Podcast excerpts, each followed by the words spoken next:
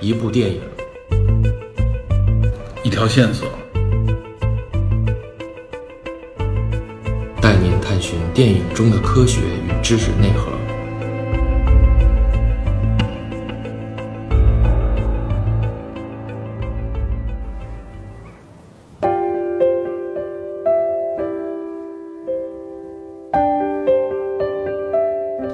Hello，大家好，我是 Peter，欢迎收听本期的电影侦探。 啊、我是名字说不太清楚的 Metal DP，对，侦探社群里好多人说，哎，说你们有一主播叫什么 DP 啊？ 有人说叫馒头 DP 是吧？这还得再强调一下，Metal DP 是吧叫馒头也没什么问题，发音都差不多，差不多就行金属的意思啊， ？DP 的解释呢？这次还是不打算透露是吗？这没什么可解释的，这个就不说了就。涉及隐私，对吧？ 今天还是我们两个人给大家聊啊，今天我们给大家聊一部喜剧片，哎首先是啊一喜部剧喜片，咱们之前聊过喜剧片吗？我印象当中好像好像没有，过好像没有是吧？啊、如果你把那个《邪不压正》算喜剧片的话， 《邪不压正》不肯定不能算喜剧片了，好像没有严格意义上那种喜剧啊。对，但是这部影片是被标志为首先是喜剧片，对，然后又是一部灾难片啊，有一点有一点灾难的，有一点灾难的意味。对，嗯呃，是什么影片吗？是一部日本影片啊，也是前段时间，口碑非常不错的，据说六月份在中国已经上映了，我怎么不知道这部电影 在中国上啊？就上映时间非常短吧，应该是。对，可能宣传的不是特别大，对，叫做《生存家族》。哎，生吞家族，呃，这个应该有有些不少的影迷应该听说过，可能也看过这部电影对，了。很多人应该都看过了。对对对啊，我们拿这部电影聊，可能真不是因为它的喜剧成分哈、是因为它的话题，我觉得有的聊。对，有一些有趣的地方。对对对， Their frail forms fading at the door. 那我们先简述一下今天怎么聊这部电影。我们的节目就比较长啊所以先给大家一个大概的一个一个提纲，一个提纲，可能会便于大家来收听这个节目。嗯，首先，我们都是传统的要介绍一下这个电影的编创人员和情节，对，对吧？会简单过一下这个情节。嗯，为了以防剧透吧，相当于影响大家观影效果，可能我们在介绍情节方面会尽量的简单一点。剪一些有用的情节就行了。那、因为有些情节可能会牵扯到后边我们的解读，所以我们可能会说一说，会轻度剧透吧。嗯，然后呢，后边我们会介绍一下这个影片当中，首先这个灾难的话题，它这里边是一个叫做电力全部电力消失了，对，人类世界里边没有电了，对，这么一种情况下啊，造成的一种这种所谓的灾难效应，然后哦生存危机，生存危机，没错。嗯所以那么就涉及到另外一个话题，就是灾难后的这个生存对，求生，嗯这方面我觉得有的说。其实之前我们聊那个僵尸世界大战啊，就对涉及到一点，但只不过我没有展开说，所以这一次我觉得可以把生存这一块呢稍微展开一点谈一谈。没错，对，然后顺便呢，可能也会提及一些相关的影片吧。对，所以我们这个电影大概是这样一个层次，可能理解起来、收听起来会比较方便一点。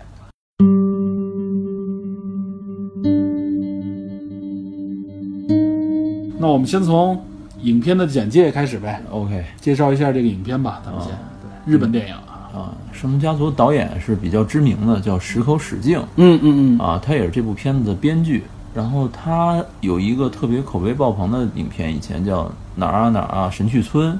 听说过没对看过？对我我也没看过，但是这个名字太有意思了啊！嗯然后口碑也是非常不错。还有两部，比如说《摇摆少女》和《秘密花园》，嗯啊，这个豆瓣评分都是挺高的。我觉得最有意思，这个石口史境最有意思的一点是什么呢？他这个所有的这些电影里边，主角几乎都叫 铃木，几乎主角几乎都叫铃木。比如说这个《生存家族》里，他们一家也叫 Suzuki，也是铃木一家。另外，矢口史进，我觉得有一部影片可能稍微早一点儿，但是大家应该听说过的，啊，咱们这边翻译过来叫《五个扑水的少年》，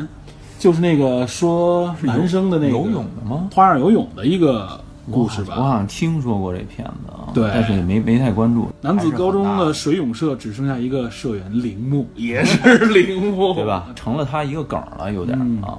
他拍的这个影片啊，就是看这个简介就有一股喜剧色彩啊，对所以他选的演员应该也具备喜剧的这个对，功力啊，功力的。对，主演那个男主演演爸爸的那个人叫小日向文世哎，啊，他名字不熟，但是一看脸可真熟，很熟，《 孤独美食家》里有他，他经常在一些电影里边演一些小反派啊，然后有时候也演一些正派人物，或者就是喜喜剧类的。对我前日在那个《行遍天下》G 勾 P 里面，啊，《行遍天下》这最近口碑非常热嗯对他他跟长泽雅美还有另外一个主演男主演不太熟，他们三个人组成一个行骗三人组。嗯哼，然后前一阵子石原里美跟他演过那个《高岭之花》，但是我还没看啊，那个片子口碑一般，但是反正他最近还是演了一大堆日剧的这种感《觉极恶飞盗》里边应该也有他，我啊记得是吗对，这所以这个男演员也算脸熟啊，是吧？嗯对，有一点懦弱，但是又有点自己的小啾啾那种感觉。然后一看，反正就是典型的日本日本男人，日本男人，对。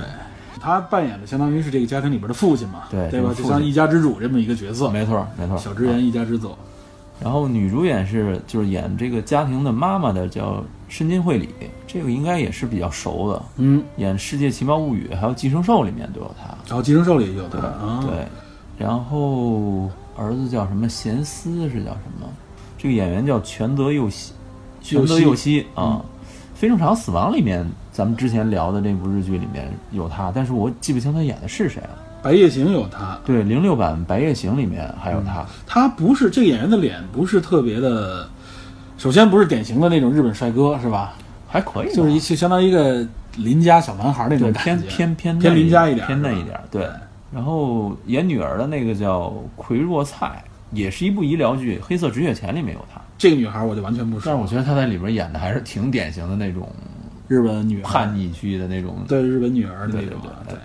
然后有在在这个演职员名单里意外发现了一位著名的日本艺人，女艺人女艺人藤原纪香。藤原纪香，这应该是稍微年长一点，八零后、九零后们的，尤其是八零后们的，对，在一谈到日本女星里边当中的对，相当于女神级的可以演这员。么说可以这么说对对对，啊藤原纪香是以这个姿色啊、身材各方面都很出众著称的。她好像九二年日本日本小姐的冠军啊，嗯，对，我记得应该是在两千年前后那段时间非常火。非常火，如日中天。好像他跟郭富城、和王力宏还演过一个港片儿，叫《雷霆战警》，我记得、啊，对，这我知道了，战警。片儿比较雷，但是好像后来他跟郭富城还拍拖过啊。 这个，对，他就是在两千年前后非常的火，啊嗯后来好像相对沉寂了一段时间，但是在这里边他是一个客串一样的角只色，是客串应该是对吧对啊，不是重要演员，但咱们这个是演员熟嘛，对吧？对。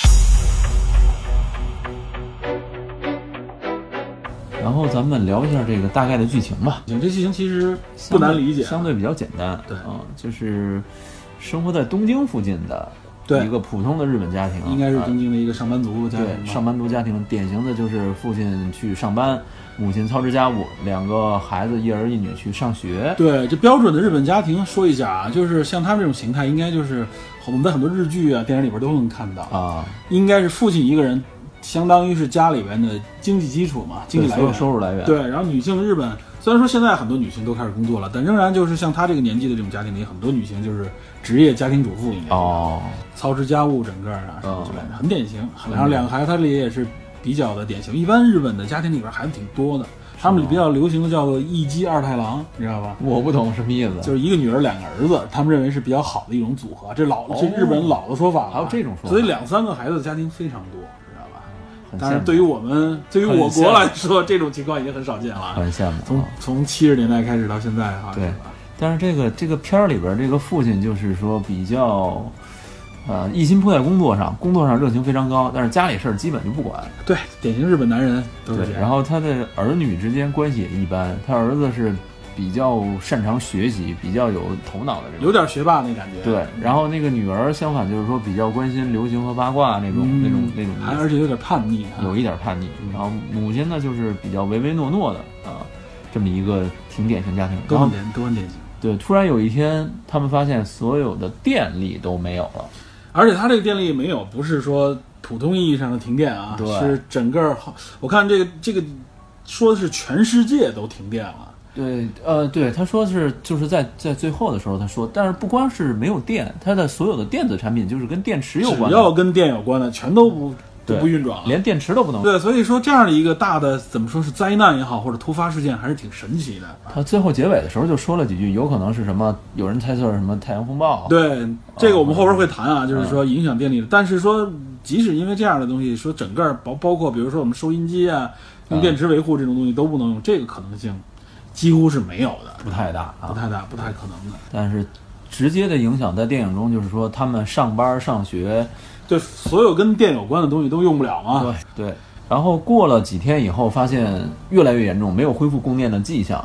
这个时候，父亲的那个上司做出了一个比较有典型意义的这种，就是典型意义的这么一个行为，就是他带着一家开始离开这个住所，嗯向别的地方去了。对，在这个影片里边，就是属于最早一批那种发现 OK 城市已经不适合在没有电力的情况下不适合生存了。这是一个有一点儿前兆性的信号。对，啊，就是告诉大家这件事情好像不是这么简单，不是停几天电以后就恢复不供是电了，简单停电，对。对。然后这个时候，男主和女主好像还处在一种比较懵的状态。他按照原来按部就班那种方式，只不过没有电，包括身边的人啊，小区里边的人也是，发现呃，食物和饮水开始供应开始紧张了。都是他肯定因为电力系统也没有，它整个儿电力是现在的整个儿的能源系统里边的核心嘛，对不对，超市这边所有人去扫货了，开始对，囤蜡烛。然后直到大概七天左右的时候，大家发现过了一周，对，饮水开始供应很紧张，很紧张了。然后所有的人呢都没办法，开始上郊区或者其他地方去就开始迁移，迁移。对，这时候他们一家也做出了这种决定，然主后要是父亲的 决定对吧，，是这个女主的父亲在鹿儿岛是吧？对对对，他们决定去老站岗的家，鹿儿岛应该在九州是吗？嗯，对，靠南，啊，九州嗯啊，然后他们就开始收拾行装，整理一些基本的食物。其实实际的到鹿儿岛的距离还是很远的啊，这个距离可不是像我们想象的日本很小，好像哦就我很近，听说由东京到鹿儿岛距离比由北京到上海还要远。也就是几千公里。对对，如果要是这样的话，实际上这个跋涉的距离非常远了，已经。对，普通人骑行是很难想象的啊。如果真是咱们打个比方，如果真是这么骑行的话，估计得骑个，就算是所有东西都正常的情况下，你真是骑行的话，也得骑个，几个月。估计可能得骑个一个月左右吧，对，而半且个月到一个对，月。所以所以最开始的时候，那个父亲还有一丝幻想，父亲说是骑车到羽田机场，嗯坐飞机过去他。们一开始想说先去机场，对，对，这我觉得怎么说呢，有一点点幼日本影片那种就上来犯傻、幼稚的那种想法啊。啊，对，其实也是为了导演有意设置障碍。对，但是我觉得这一点可能也说明有一点，就是因为没有电力、没有通讯嘛，所以他们获取信息这一块儿特别不完整。没错，他们可能觉得就是生活用电都没有了，对，仍然可能认为是基础的用电还在。对，仍然可能认为是是不是政府行为啊，还是说什么什么电力危机之类的这种对情况啊？然后一家人就开始还抱着一种出外郊游的心情，来哎骑着车，对，买外了出上上路了，这附近还买了辆车，四万多日元吧，五万将近五万日元，也不便宜啊。也不便宜，一五万日元也也三五千块钱吧，差不多得有啊三四千块钱。但是我觉得这个时候，后来映照另外一度家庭是他们没有做出预先的判断，嗯，就是他们骑行经验不嗯足。经验不足。然后，但是出行的路上，他们发现矿泉水开始价格飞涨，这块儿咱们简述啊，这块儿咱嗯们简单说，就是反正他们这个出行路上，一个是没有充足的准备，嗯，没有这方面的思路和想法吧，所以他们就必然会在这个整个路途当中遇到各种各样的对困难险阻。反正先去羽田机场嘛，对到了羽田以后发现啊，也是全是人，飞机也都是停停飞状飞态机，都趴窝，对，根本飞 不了。沿路等于就几乎是跟到商场、到超市去扫货的这种状态下来嗯维持往前前行。他一开始还能够买下买到一些东西，但价格也是越来越贵。后来到了以物换物的地步，对，其实这时候会发现，因为物资都非常匮乏嘛，对，，很紧张了，所供以应啊这时候发现钱已经不太管用了。对玛莎拉蒂也换不来什么东西。对对对，他们去鹿儿岛怎么去还是个问题，怎么走，怎么往哪个方向，这其实都都不知道连。地图都没有，所以他去买了一个什么小小学生小学生用的一个地地图对作为他们行动。那还是儿子机灵，然后发现了一份地图，然后还发现了一些简单的其他的能补充的装备吧。对，反正就在这么一个状态下啊，就开始了边走边求生的这么一个状态，很狼狈非常狼狈。对，啊。然后后来他们在路途中听说一个传说，说大阪供电没有中断，没有中断供电，应该还有电，所以就除了羽田机场以外，后来的第二目标就是往大阪那边靠，对，反正大阪也在鹿儿岛的路上，对他们就往大阪顺路去大阪。阪看看呗。结果大概过了一个月左右，骑到大阪的时候，发现大阪也是另外一个东京的样子。对，这完全就是灾难没有人在灾难后的那种空城了，已经是对这种情况其实很常见，就是在这种没有任何正常消息的情况下，各种传言四起，你知道吧？大家为了求生，就会产生某种，尤其在这种大灾难面前，某个人胡说一句，或者说是偶然的一个信息，就会信以为真，其实有一种人们在渴望绝望中寻找希望的这么对一个，东西渴望希望那种感觉，这这时候就容易飞蛾扑火那种状态有。点安慰剂那一种对。对对，然后他们遇到很多困难吧，等于是嗯到最后的时候弹尽粮绝了，特别狼狈。意外的发现野外有一只猪，对，中间这个这也是属于喜剧元素当中、啊，喜剧元素。然后，追那只猪啊，然后意外的被一个农间生存的一个老人吧，对，啊，被他收留了。这应该就是在农村地区了，在可以说是弹尽粮绝的时候遇到了一个对希望。对真是很大的希望。对，老大爷那块儿，人家是反正生活在农村嘛，就生活状态非常好，而且很偏僻，自给也没什么自人足，自给自足完全没有问题。对，而且呃，食品供应很丰富没错，啊，各方面简单他的因肉为食保持着所有正常生活的这些资源，对，包括他们到那儿除了能吃喝，还洗澡，还还能换有干净衣服，对，啊。可以说到这儿休整了一下，算是基本恢复到了一个正常的文明状态。然后，但是他们决定还是要去鹿儿岛，对，啊不能一直就就生在这儿了。对，而且也担心那边的那个父亲，对，是这家这个父亲决定的，我觉得还是挺意外的。啊、，嗯，对，他我我本来以为他就可能就甘心在觉得这儿不错，就留这甘儿心得在这儿，了。对，反正给人干活换换饭吃嘛。对，但是他还是毅然决然去寻找自己亲人，我觉得还是有一点感 动的。尤其是老丈干嘛，还是对对，还不是亲爹啊。然后一家人又出行，结果出行又遇到困难，再次踏上征途。哎，这时候他们应该是该遇到河流。然后后边的其中有一个非常大的一个艰难险阻吧，算是，对，就是那条河。这条大河拦住了他们，然后他们要摆渡过去的话，发现过去很难，还要带上这些物资，呃，这个父亲其实在这个时候经过一些磨难，已经有一点坚毅的开始成熟行动起来了行动派了。对他开始扎了一个木筏，嗯，然后捡到的这个船桨，准备载全家过去。因为下大雨、刮风，还有这个整个河水比较湍急，所以在路程中这整个筏子就散了，父亲就被水冲走，嗯，然后全家人就以为算失散了吧？就对是他们三个人和父亲失散，他们三个人这个时候视角集中在三个人身上，母亲带着两个孩子，认为可能真的失父亲去遇他难父了对，失去他父亲了。对还是在这个他们也是在走投无路的时候遇到了蒸汽火车哈、对，那人机车救了他们。然后他们在那人机车的时候，发现这在个路上父亲对，还没有在路边，然后看到是对求救的那个，那个儿子为了生火，在这个超市里捡了一个信号弹，然后父亲最后用自己的用那信号弹力气求救把信号弹求救，然后他们接上父亲以后，过了很久吧，赶嗯到了位于鹿儿岛的这个这个等于是姥爷家，老爷家因为也是在农村嘛，很偏远，对所以他们应该还能够保持着有基充本的足的这种生生存资源，对，然后最后他们在那生存的时候，大家都开始有变化，嗯，儿子和父亲出海捕鱼，适应了这种怎么说呢，面对大自然的生活，对，然后女儿在那里学习织布，嗯，然后妈妈在那里种植西红柿，对啊，等于是说植田园生物活，田园生活开始了又，对，也是一种向往田园生活的一种体现啊。大概过了两年多吧，对，时间挺长，他这是两年时间以后啊，电力突然 恢复，电力突然恢复了，然后人们也开始慢慢回到城市生活啊回。到原来的这种文明状态吧，相当于。对，但是结尾的时候，每个人有一些变化，你发现了没有？嗯，就是原来他们家不吃鱼，不爱吃，嫌弃这个老爷寄过来的这个鹿儿岛的这个渔获。渔获、渔产，对，对，但是现在开始珍惜这些鱼。鱼对然后女儿，我看她出门之前手里提了一个便携式的缝纫机，等于说这个事情改变了她，她开始做一些务实性的东西了。对对对啊，她不再只关注一些明星这些东西。对啊，天天抱生手活机气息啊，各抱方着手面，机，对对，这个影片整个下来还是，呃，我觉得就是一个典型的日本影片，对吧？有首先有灾难背景，嗯嗯对吧？日本对影片就是很喜欢灾难，因为日本是一个是一个多地震、多自然灾害的国家，地震、台风对，然哦后然后相当于又是个岛国，所以它一直有一种灾难意识吧，啊嗯存在于人们心中。所以日本的灾难影片非常多，各种各样的灾难影片，包括怪兽片都是灾难型 的，对吧？我们知道什么日那个日本沉没呀，什么感染、列岛之类的啊嗯这些，都是地震啊、台风类的灾难片就更多了。包括最近有很多僵尸片也有类似的这种题材的，求生的那种。对求生的。但是像他这种还是很特别的一个设定，嗯对，它就是聚焦在一家人的求生和这种彼此支持方面。，对对对，然后他等于把一个家庭面对灾难的这么一个过程，有一种温馨的感觉，或者说成长的这种过程对，融入到这里边来。嗯，最后还有一点呼唤大自然，融入大自然，对吧？对对让我们重视大自然的一种感觉，有点那种感觉。挺日本主旋律的，也是， 对吧？对，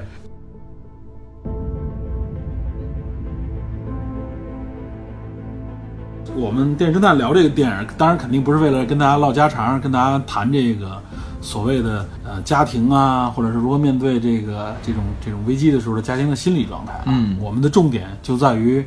灾难和相对对应灾难的生存这方面的对话题。我觉得这方面挺有的聊的啊，尤其没错是我们国家现在发展到这个状态啊，现在这个情况，大家慢慢的会开始有这种面对突发情况这种意识了。对，之前我们的城市化进程在不断的提高，对，原来是求发展的一种状态。对，然后在一定程度下，大家居安思危也好，还是说偶然遇到的一些困难也好，也可能会促使大家做出一些相关的准备。对，我就拿北京来举例嗯吧。近些年来，我们能看到很多，它有写的是城市避难所，对吧？对对对应急避难所这种地方，对，就是小区中间的公园之类的。公园啊，你像二环上面就有很多啊，有些公园本身就是具备这种能力的，朝阳公园之类的啊，很多大公园也是做这个作用。嗯，这些都是城市配套设施当中必要的一环。但原来我们怎么说呢，在发展中的时候还顾不上这些，但现在就是我们发展到一定程度的时候，就会注意如何保存啊，如何应急啊之类这方面的对信息。这就是随着文明发展的一个必须的一点。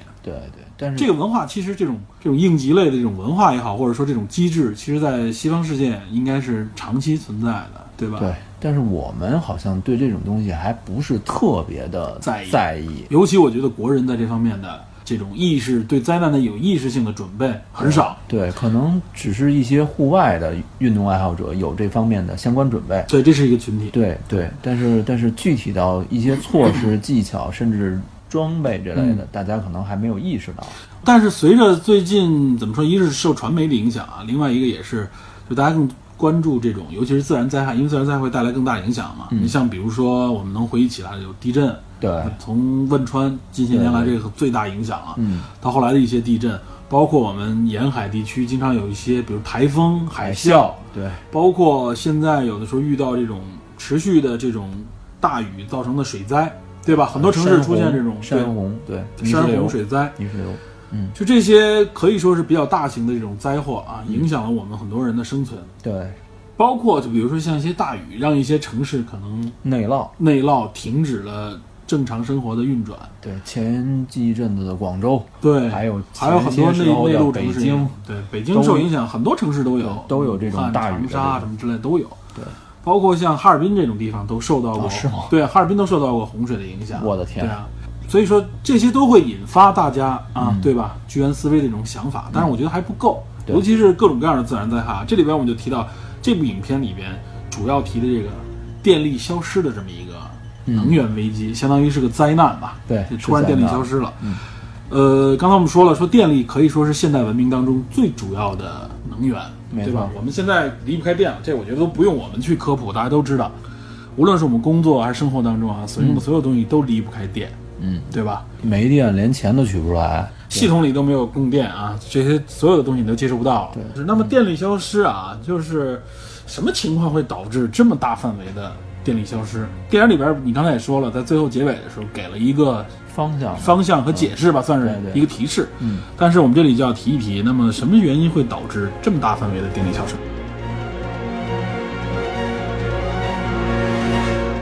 首先啊，它这个应该是它号称是全球，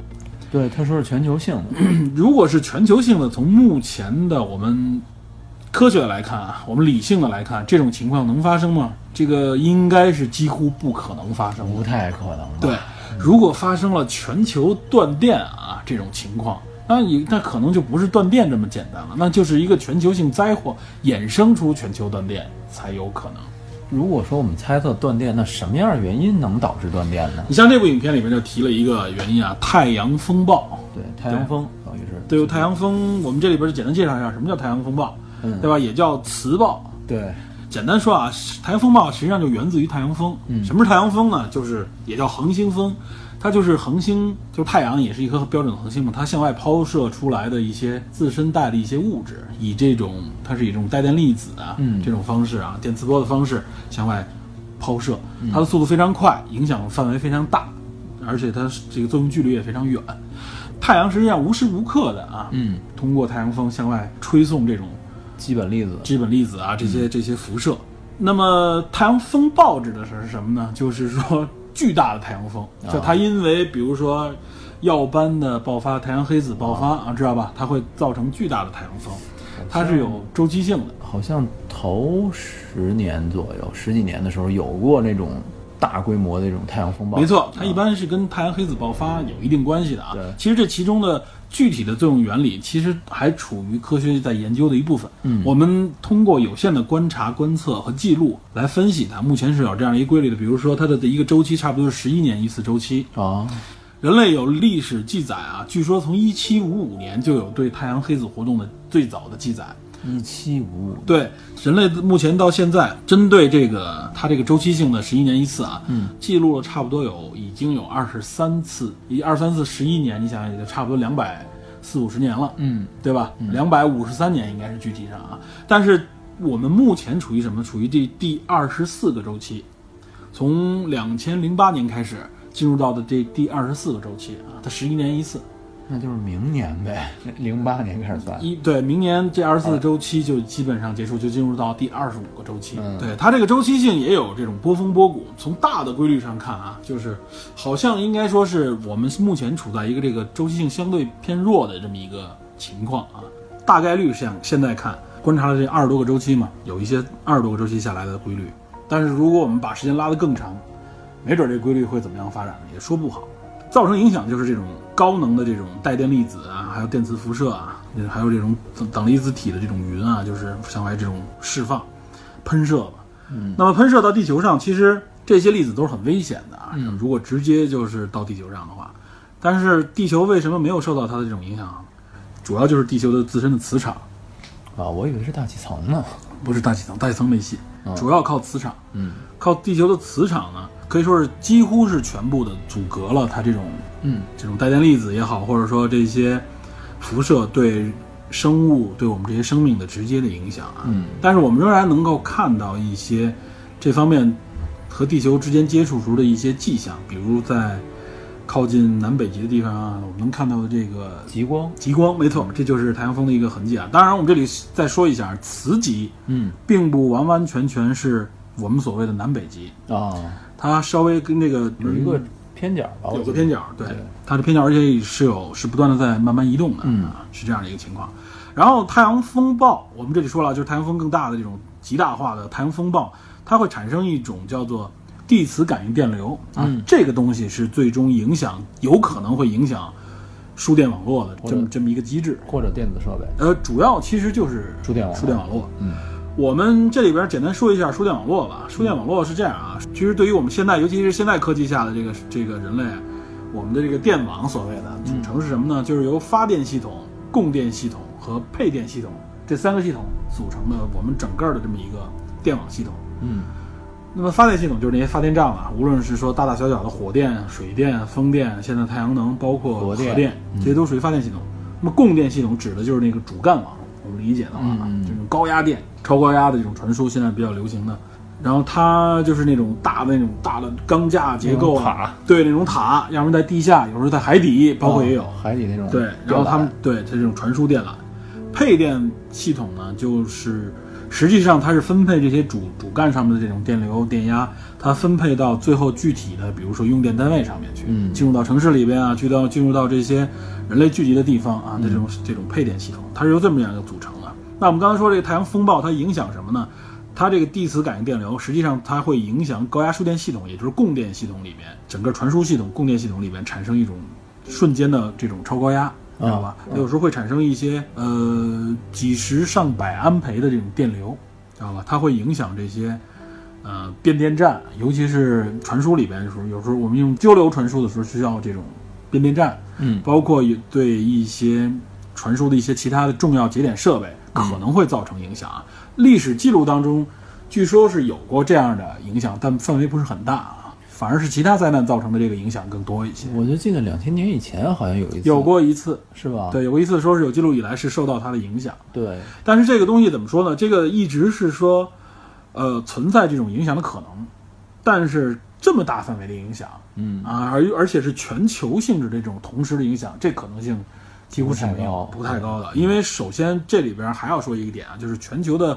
电网它不是全部联网的，它哦不是我们彼此全部连在一起的。它跟互联网不一样，对，这互联网虽然我们都连在一起吧，但是其实如果我们这么说啊，就是说它多多少少通过各种各样的东西能够连接起来，但是供电网络之间彼此实际上是不互相互联的，啊，所以有些连锁反应的时候，你会发现它不会说是一下影响到全球，因为各个国家有各个国家的自己的这种连接嘛。而且我们我们现在，我们我国也在发展向对外的一些电力输出，知道吧？起码说这电流的这个电压就不一主样，对电压不一样，而且在这个主尤其是主干网来说，彼此之间是不不互联的。嗯，所以包括像电磁影响这个，它也不是瞬间影响全球，嗯它也肯定也有迎着这个这个辐射一面和背着辐射一面的这对个，，对因为有自转嘛。对，另外呢，人类现在对太阳的观测呢是越来越周密啊，包括发射这种针对太阳的观测卫星啊，地面上也有很多的观测设备啊，在微博上有 NASA 的官方账号啊，每天都发太阳的观测图，嗯，这么详细的观测太阳，其中就有监测太阳黑子爆发的情况啊。一旦出现这种啊巨大的、超大的太阳黑子爆发，造成太阳风暴啊，肯定会立刻将这个信息传回地球。相关的这种啊有可能造成损害的系统呢，可能也就有时间提前啊做出预判和准备啊，因为必定太阳风的速度是比不上光速的啊。啊，所以有这样的条件啊，可能也能够越来越大范围的减少太阳风暴潜在危害人类供电网络的可能。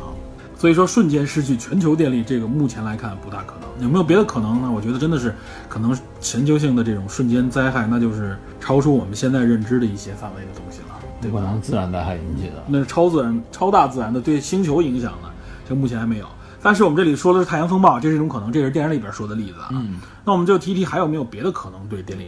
影响啊？实际上是有很多这种有历史记录的这种大停电是和自然灾害直接相关的。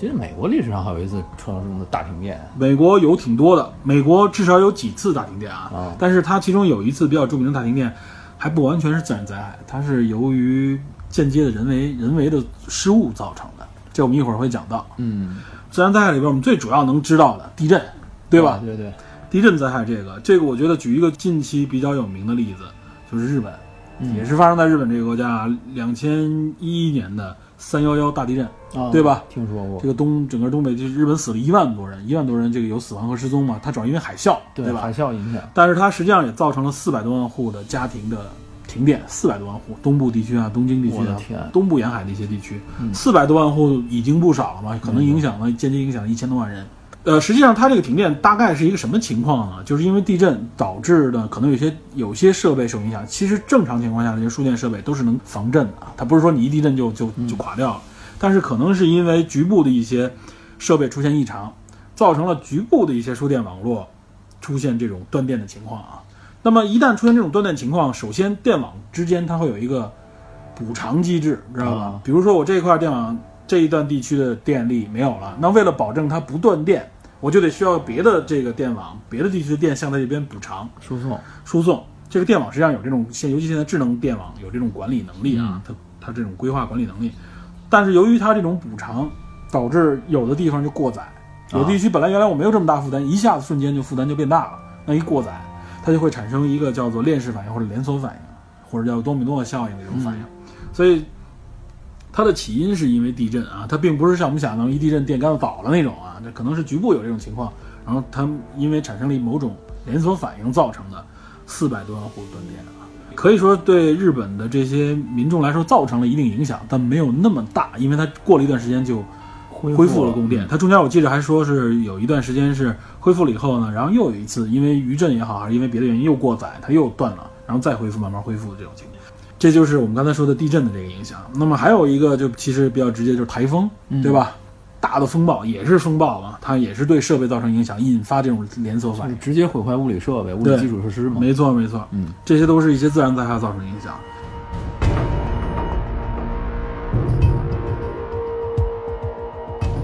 那除了自然灾害呢，就是我们刚才说了，有有一些意外事故，甚至人为的一些失误造成的。这里边，比如说，就你刚才说到的美国这次断电啊，就美国有一次，零三年有一次叫做它是美国和美加地区的啊一次大断电，据说影响了将近四千到五千万人，这已经哇范围非常大了啊。它的起因是什么呢？起因说是俄亥俄州的一家电力公司在维护自己的这个设备的时候啊，它维护的比较粗糙，就它管控的这个线路里边，有的地方就是树木它们裁剪的不完整，导致呢这个用电高峰的时候啊，电能比较大，嗯，可能是热度比较高的话，单压线会有这种慢慢开始下垂的这种情况啊，哦，它接触到这树木，造成可能局部短路，短路了。嗯短路，然后有一部分地区的这个供电网络断电，嗯，然后也是产生了这种这种连锁反应，就导致好几个州、好几个地区连甚至连接到加拿大地区有很多电网断电。嗯，是主要这种连锁反应就是可能这个地方断了以后，另外一部分由于它的这种补偿机制或者说其他原因，它过载，它自动它的线路会直接跳闸。嗯，因为它要保护这个设，保护这个整个电网设备啊。对对对电网设备一旦要烧毁，那那要如果那样纯恢复的话，那时间就太长了，那那就比较麻烦了。所以它这种造成了一个大断点，而且恢时间也挺长的，也造成了挺多影响，有好像七八个人们的这种死亡，应该是跟这次断电有关联。这是美国这边比较多，美国其实有过几次啊。另外，这是电网受损啊，就我们举几个例子啊。另外还有比如说操作失误，台湾其实咱咱们不太了解，咱们对台湾的很多信信息不了解。台湾其实去年有一次八幺五大停电，八月十五号啊，不太清楚。这我们都不太清楚。这其实据说是台湾当局给出的这个信息，是因为相关管理人员的操作失误，它好像是那个，因为它是火力发电，啊，它供热方面的一个相关的环节可能造成一个关闭，所以导致呢，就是说这个一关闭，那么这个电量不够的情况下，另外两个就就得加加码儿。那在加码儿的情况下，也出现过载这种情况啊，导致了一个大范围连锁反应啊。嗯因为我们会发现电网，因为它都联网嘛，它就有这种情况发生。这是操作失误了，包括还有这种用电负荷超载。其实电网本身啊，我记得说台湾那个事故的时候，电网本身它是有一个相当于我们理解为就是一个储备电能啊，嗯就是应对比如说过载啊，或者说一些急突发情况的时候，对我这的个储备这方面可以弥补过去。好多好多城市都有这种对这种机制。其实这种机制啊，就是台湾那个，我记得他说他们好像是有百分之三左右的一个量，但是他这个百分之三已经已已经弥补不了这么大缺失，因为八幺五还反映了什么呢？就是台湾的用电量不断的创新高，八幺五八月份嘛又热，空调又多，他当时台湾当局有的时候就不得不采取，就是因为行政部门你必须强制我要求你不许使用冷气嗯之类的啊，来减小电负荷。据说台湾已经到了一个临界状态，这个用电量太大了。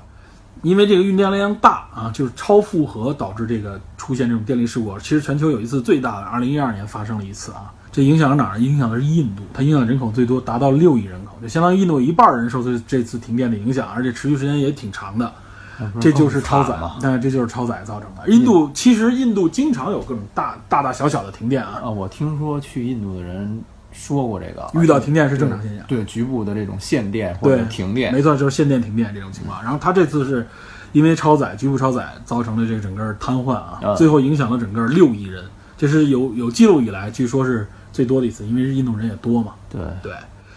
还有一些有记录的有一些故意破坏了。那就可能，比如说像战争当中的故意破坏，还甚至比如说，我记得说是波兰还是俄罗斯有一次是受到黑客攻击，哇，因为电网本身现在大家都是联网，就互联网上也联网，因为很多管理各方面啊，嗯，受到黑客攻击，好像造成了也是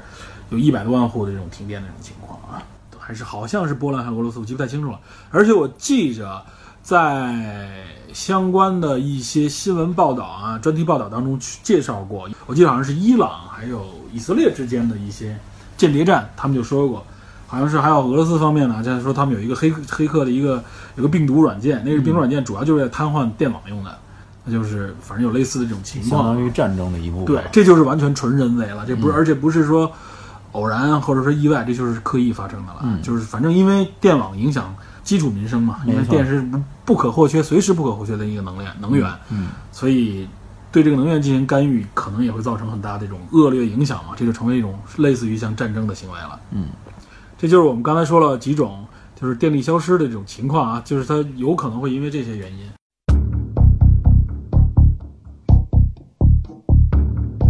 我说了这么多，这里我没提中国，嗯，对吧？反正我小的时候经常遇到过停电、限电限电、停电啊。但是最近，其实现在很多省市地区仍然有这种情况啊有。但是中国至少近一二十年以来没有过大范围停电的情况。嗯，新闻报道中是没有的，说大范围上就是有这种一一下影响可能几个省市地区的，可能是局部城市的局部城市有有限电，有有有小意外，但是没有过这么大的啊。这我还特意的去查了一下啊，还真的没有。而且世界公认，嗯，中国的电网管理水平、中国的电网能力各方面，包括复杂程度、它的规模也好，包括它电力容量，都属于世界第一。哎这真没想到这人没想到，据说这个人说，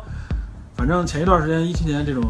中国吹这方面 比较盛行的时候啊哇，塞就有相关的挺多文章了，这个说说量高铁没什么可说可吹的嗯，电网值得一吹，咱们的电网能力很牛逼。这其实是背后有几个原因啊，给嗯咱们分析一下。首先就是咱们确实就是从改革开放以来嗯啊，咱们国家也是迅速发展，对电的这种需求越来越多。然后那个时候我们采取就跟国外合作，包括德国那时候，尤其是德国有很多先进技术，西门子、ABB 之类这种公司，嗯欧洲的一些公司啊，都是有顶尖的这种，在欧洲有很多顶尖技术，咱们引进，对嗯吧？学习，当然了，学习完了以后，我们采取的方式就是我们自己创造啊，在各行各业咱都有这种、嗯这种情况。好了好了，对吧植物原理是吗？，对，就是说咱们呃可以说是蜘蛛放在这儿一点，然后咱们就是借助这方面啊，也因为是电网系统整本身电力供力系统也是一个非常庞大的一个组织，然后它我们可以这么理解吧，积极的学习国外的一些先进技术，嗯掌握它的这个核心技术，嗯，并用为自己所用，对吧？本地化，本地化嗯，甚至现在出现了就是 A B B 也好，西门子逐步的已经都退出中国市场啊，哦，从好的一面理解，我们认为它就是我们的发展，我们的供应商，国内的供应商已经强起来了，把他们赶出去。但是也有隐患的一部分发生啊，就是我看到有电力系统内部的人员反映，就是咱们国内的这些生产商，由于为了追求因为低成本，包括或者说拿项目，对吧？这里面再加上有很多灰色地带之类的啊，这个质量水平在逐步的下降，让我设备质量水平下让我降。想起了现在的一个热门的事件，嗯，疫苗。哎，哎呀，这个疫苗问题，哎呀，咱们咱们应该单独提一下疫苗这事儿啊。对，简单说两句吧，就是疫苗问题，其实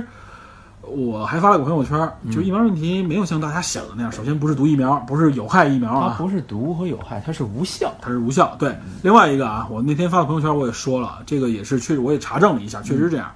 就是其实一七年爆发的疫苗事件啊，嗯，一七年爆发那个疫苗这个事件，实际上我们查出了就是若干批次的问题疫苗，一共据说有十二批次啊，嗯，但其中只有两批次是国产，就是一个是武汉生物，一个是长春长生吧，好像是，但我记得一六年好像就有，之前也有。对吧？我们这里特指，因为这次事件爆发特指一七年这次啊，嗯一七、年这次其实也有别的，有国外的疫苗啊，就是说，首先这不是说生产质量的问题，都有。那另外一个还有一个就是在运输过程当中，国外疫苗有时候进来的时候有人曝光啊，说进来因为本身都是冷冷冻嘛，它冷链对对运输，那我们要有贴牌儿，就要贴成中国的这方面的标识啊。那贴的时候，那在冷链冷库里边都有霜，你们怎么贴啊？直接据说有人曝光说拿到这种户外去贴，那一贴就是几个小时，人是人为手动去贴，你想想那疫苗不就失效了？有的疫苗有可能就失效了啊。这个是曝光出来，但是不是和这个事件直接相关不知道，没有相关的直接报这道等。于直接暴露了管理和运输方哎面的。，这个疫苗事件我觉得多方面，首先在管理，嗯，包括在整个系统的运作方面啊，都有灰色不明的灰色地带。嗯，这次长春长生这个不是说了吗？是说有这种贿赂的这种情况，知道吧对？，但是我听贪腐在里面也对出现，我听到的说法就是，更多的是生产过程中为了降低成本，它采用了一些，据说是采用了一些原有的一些疫苗，可能做了一些什么所谓的勾兑也好，或怎么样啊，啊有这个说法。有这种说法，但是我觉得这方面信息还不完整。但是我我想这么说的就是说，就是国产疫苗没有像大家想的那样说这个国产就全是黑心作坊怎么怎么样。虽然成本高，但是中国的这个疫苗方面的这个实，无论说是实施的这个力度，还是普及程度，包括它的质量，还相对来说我认为是没有问题的。很多科普的这个大 V 们也都在呼吁大家不要因为因噎废食，因为这件事情对怀疑整个中国的疫苗产业。就是因为这事事情，不要不要不去打疫苗。嗯对，首先不要不去打疫苗，另外一个不要过度迷信海外疫苗。我觉得这一点就是我们需要呼吁的。另外也是警示提示大家，就是关注质量管理，包括这种很多环节，因为这个就其实这我们就不不延伸说了嘛。我们在各个行业里边都充满这类问题，这个问题不是单一性的，是对，普遍不是性的孤证的，对，它是普遍性，这涉及到很多更高层层面的一些问题了啊。我们不说这些，我们回到咱们这个电影，回到电力系统这里边来了。我们刚才不是提咱们中国的中国电网吗？嗯，中国电网这方面确实在国际上啊，也算是这几年公认说中国电网很牛。刚才我们说了一个原因，设备发展，这个科技科研能力的发展啊，无论说是我们学别人、抄别人的，我们山寨别人的，反正我们现在是奠定了这方面的基础，这十几二十年。而且电网整个系统是一个非常庞大的组织，这比我们知道的高铁什么其他系统都庞大，也很有权有钱，你知道吧？另外一个呢，就是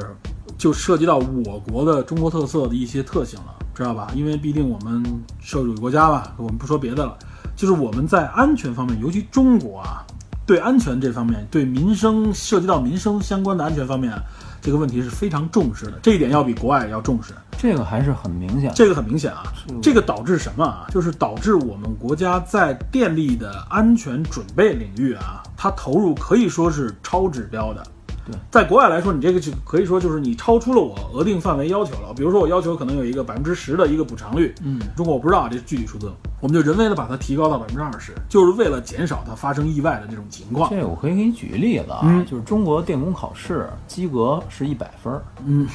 就是不能出错。对，九十九分儿都是不及格。对，所以中国电工考试，因为我听朋友说，包括我身边的一些亲戚朋友，嗯，就是电工考试非常非常严，嗯就一点儿错都不能有。如果出现错，他们认为那可能就威胁到人的生命，对很严格。所以中国的航空领域一直没有大的事故啊，对这也是这个原因，就是中国的在安全方面确实更重视一些对，。就侧面能证明这个领域还是非常严谨。对，这个是一方面，另外一个啊，我刚才不是说了吗？就超乎正常范围要求的，啊嗯就是它不惜成本嗯来提高安全性。就是比如说，我是有一个经济对比度的，我一个投入产出比，啊，正常的，呃我们说市场经济也好，或者正常的这种市场，它是考虑就是说，OK，我容错率是多少？打个比方说，我允许你可能局部出现事故，嗯嗯嗯但是我的要和我的经济投入有关，因为毕竟是一个商业行为嘛，我不能说无为了避免事故无限制的投入。但是这个情况在中国，在这个领域，可能就不会就会比较少的发生。就是我 OK，我为了不发生事故，我我宁可多花钱，多花一倍，多花更多，超预算没问题，我给钱，因为政府要求对安全的这个意识要求和这个安全性各方面要求更嗯高。这也说白了，也就只有在类似于像我国这种情况嗯才能发生，在别的国家公司，你可能会直接就有些审计部门就认为你超预算了，你这谁给你钱，对吧嗯没？错没错。但是在国内这方面啊，所以说这就是双刃剑，这就是两面性的给我们带来。我们这节目也是借此让大家了解一下。首先，中国电网嗯很牛很强，嗯这个强是强大的强。另外一个就是它这么强大的原因，对吧？嗯，有技术方面的、人员方面的和我们的管理意识方面的，包括整个国家政策方面的这个倾斜，嗯知道吧？所以目前导致从目前来看，人说差不多有二十年多年左右没有发生过任何一次这种大的这种大断电情况啊。可在国外上面是各个国家，尤其美国很多，中国没有。人据说基本上都能对够保，证。据说还有一个原因啊，就是说美国是一个超高压交流电供电系统，啊它主要以这个为主。但但我们中国呢，现在除了交流电供电以外，还有直流电对供电，还有直流，嗯超高压直流。这个而且这超高压据说已经达到了这种叫一千一百千伏左右的这个范围，这应该是目前世界上最高的这个等级了。嗯好像只有我记得前苏联，包括在印度有过类似，就是一千零五十到一千一左右的这么一个数值啊，这就已经可以说世界最高了。而且在我国有几个大的地区已经开始使用了。但是我也看到啊，就是有就是整个这个电力系统啊，很可以说是很核心、很骨干的、很资深的人士，在这种就是官方的会议当中也提出啊，就是现在我们搞干这个超高压直流这方面有点多，咱们叫叫做几交几流啊，嗯就就是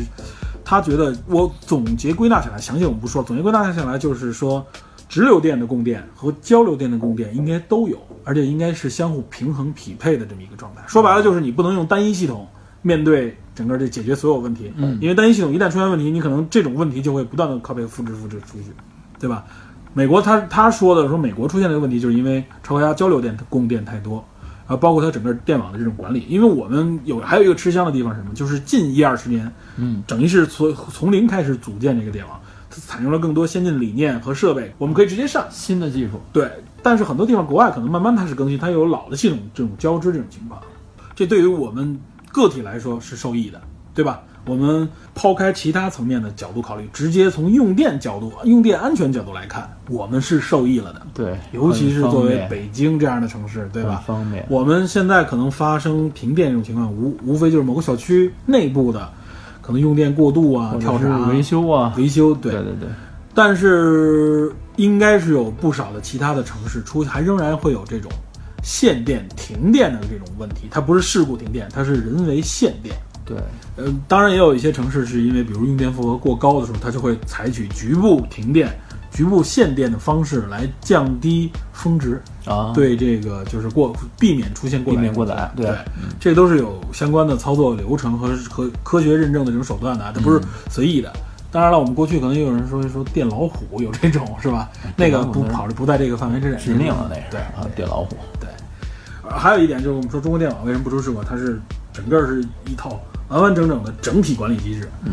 你像美国那种各州与各州独立的啊，它有的时候就会在协调方面会有问题，但我们这完完全全就是中央式管理，全国一盘大棋，知道吧？ 哎哎哎，这个所以它做协调的时候也相对来说好协这个这个可以，对这期 可这期期节目可以了这是吧期节目可以了，调，这期以，可以啊是吧？这吹的可以。这期开始 稳了，啊稳了稳了啊，说完这个，刚才说了停电啊，就首先说可能全球性这种大范围停电的可能性不大，嗯几乎是没有的。嗯，那么全国性的这种停电啊，我们目前看至少没发生过。最大的印度发生一个他妈的国家一半人口受影响嘛，嗯六亿人嘛，它也十几亿了嘛，可能局部地区、局部或者国家就有可能会出现这种大范围的意外停电也好，怎么样的停电。而且他们持续时间，我看到介绍里啊，也有几天到十几天不等，啊，一两周。那么这个时候就意味着出现了一种情况：一两周之内没有电力供应的情况下，呃，作为个体的人类家庭，对吧？如何正常的保持正常的生活？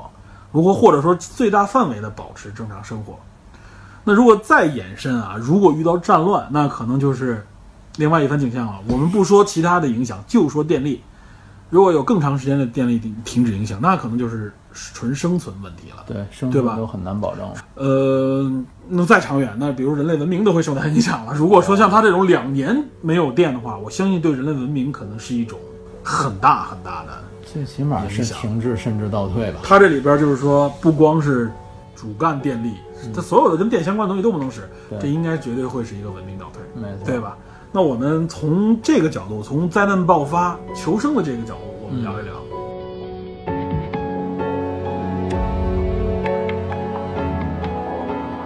我们这时候就不能仅限于这部影片了，就是说，如果说真的如果发生了这个这种大范围停电的时候啊，首先对我们会有一个直接影响。如果发生在此时此刻，首先如果供电系统没有了，这个空调。对吧？对，我有我最近看到很多线上很多，包括群友们也也说啊，探员们也说，我的第二生命是啊吧？我的这条命是空调给的，哎这他妈空调真没了，我估计不是睡觉的问题，真的是可能有些人生活起来都很困难，这个太热了。首先啊，就原来我遇到过的，我记得零几年的时候，嗯就是就是这种人为限电也好，或者小区里面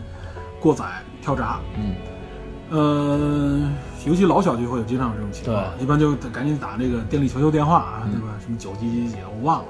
反正就是过来来修，还是挺快的，在我印象当中啊， 嗯因为有些小区可能老出问题。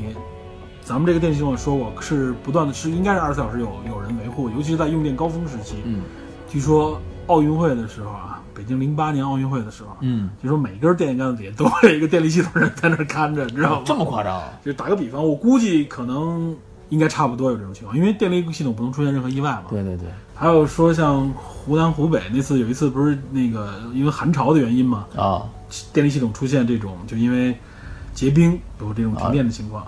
担心短路，对对，不是短，不光是短路，它有时候那个上面结的冰越来越裸多，裸露那会对他把电线线压坠断，，嗯对，然后据说也是很快速度的，有些地方是有长时间的，但是有很多主要的地方是很快速度的这个恢复的。据说有网上有一个写一个小笑话嘛，就是说说你不知道电力系统有多强大，然后有一个小孩儿他是他家里他爸就是电力系统的，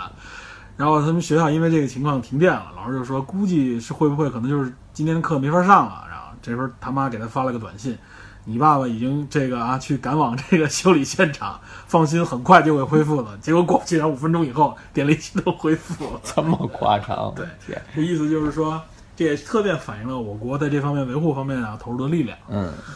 那么我遇到过这种情况的时候，我有一次我记得就是停电以后啊，因为太热了，夏天、我开着车直接带着家人就直奔酒店，你知道吧？没办法，因为我因为晚上想睡觉或怎么样，我不能没地儿睡啊。而据说当时可能是说，听他们说可能恢复需要一段时间，不定几点了，那算了，家里也睡不着，直接就找一酒店了。对，把生活相关的东西准备好。这是小范围、局部停电的时候一些直接的应急反应急机制措施吧嗯措施对。但这个面对大停电的时候啊，如果我们假设真的出现像电影这样的情况的时候，这种方式肯定就不行了，对对吧？但是我觉得有一点，首先这里面就记住啊，就是不会出现这种说所有的小电器设备都不能使啊，这个应该是不可能的。对，它那个电池维护的，基础的电池，包对括那种手手摇的那嗯种电力发射的，应该都可以。包括像比如说医院，嗯，比如说一些重要的机关场所啊，他们是工厂对工厂，它有的是，首先他们有的可能是双线供电啊，什么意思呢？就是说我有一套线路出现问题的时候，我有 A 线路出现问题，我有 B 线路补偿，B 线路可以供电，嗯保持我正常运转。另外，有的这种大的机构里面，它有自己的自供电能力，自供电或者备用电力系统，对，啊有这的个自供电能力，比如说有的自己甚至有这种小的这种汽柴油发电发电机，对吧？对自发电系统原来可能有，不知道现在有没有了啊。现在估计可能这种设备应该稍很微少有一见点规模的这种厂子都有。对，然后还有的，比如说像有些设备它是有过电保护，比如说停电了以后也好或怎么样，它有 UPS，有这种保保证你一段时间的这种电力供应，嗯对吧？它为了保持，就比如说通讯，保持一些基本的通讯需求，或者说其他的一些应急需求，包括医院的这种需求，对吧？嗯这个都会有。所以说，如果出现真的整体电路系统的这种停电以后，那么这些东西应该会发挥它的作用的。但是对于普通民众来说，大部分我们面对的情况就就就是没电了。那我们能够使用到的一些电，比如我们的手机、我们的笔记本儿，可能还能有几个小时的电量可用，对吧？？对，然后呢，包括我们可能有些有些家庭里边可能自己有一些什么手摇发电机之类的对，那能搞一个照明。一般对，情那况个下就是能保证基础的一些用电的啊对电源、啊光源这种。对，另外还有啊，就这个国内很少，但是在欧洲，尤其欧美、欧洲、德国非常多的。什么？它的整个以家庭为主的这种自供电系统，什么呢？就是太阳能发电，啊，这种啊光伏产业、太阳能发电啊。日这个德国已经在几年以前，我记得有一篇新闻，我记得都看到，德国的这种供电百分之五十来自于家庭，五十供电啊，就这种这种电力消耗，哇塞，家庭就够就够了。它可能都很很多它的新的这种家庭，它的那个整个房顶全都是太阳能，因为它都是独立的这种小小住户，不像我们这种楼区啊，咱们这种单元楼这个没戏，你上面铺满了也没用。但是他们那种家庭，比如说我一个家庭五三四口人口，五六个人。但我住一个两三层的一个小小建筑，对，整个它的那个房顶斜面上全是太阳能板，对，因为太阳能板的那个转化并不算很高，对，但是它的如果算起来，可能有的几十上百平米的这个太阳能板啊，它能基本满足家内的啊基础供电、照明，嗯包括用水，它这里边就是洗浴各方面用热水，知道吧？啊太阳，能那个就太阳能直接用太阳能都可以搞定。啊，但这方面我国觉得就是太阳能热水这可能用的比较多，对太阳能供电用的还比较少。但我们去农村，我们能看到对，有些路灯，有些包括摄像头的设备，它都是自供电，它是有一个太阳能板在旁边。有有有，对有所以说，真发生这种大范围停电的时候，我相信这些东西就会发挥它的能量，能够是呃维护一段时间能，够维护一段时间。如果说，比如说在这种日照充足的情况嗯下，我估计可能有的家庭不会因此而失去家庭基础用电，嗯，对吧？对，但是影响到的大范围的是什么呢？就比如说通讯系统，对吧？如果这种大的停电持续时间长，通讯系统就断掉了，对，可能就是人们沟通的时候就很困难了，信息传传播对、嗯这个受最大影响。对信息信息传递有一个就是从城市角度，嗯，从人口的角度，社会管理方面啊，它需要信息传递才能管理。嗯那么如果没有电，那我怎么传递信息啊？飞 鸽广播都没有了飞鸽传书，但是那个时候传递信息的时候，就只能靠基本靠吼了，拿个大喇叭之类的这种啊。在如果大范围停电发生、灾难发生的时候啊，通信系统断掉了，这个时候其实是有一些手段的，比如无线电。啊，我说这个无线电啊，这不是普普通普通我们拿一对讲机那种啊，实际上中国是这样，国外也是如此，有每个城市都有，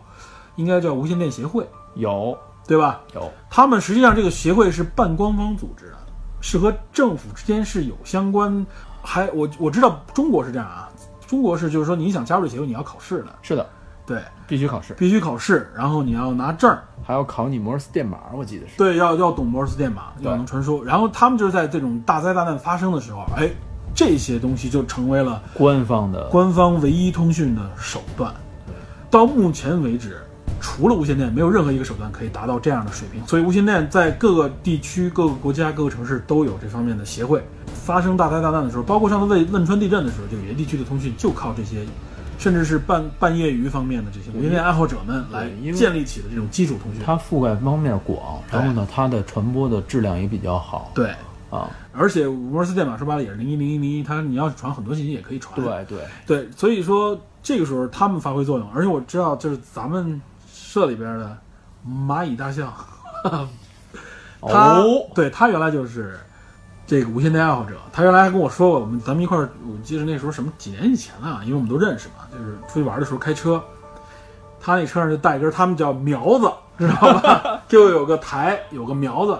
他们有的时候说。他们会把车开到一些相对来说，比如就北京周边的一些山区，嗯比较高的地方，嗯， 去那地方来测试这个效率、信号的覆盖啊覆盖对，测试这个。 超收超收，对对对对对。然后你知道吗？我记得我们出去玩的时候，啊有时候会拿手台嘛，对会拿一些手台。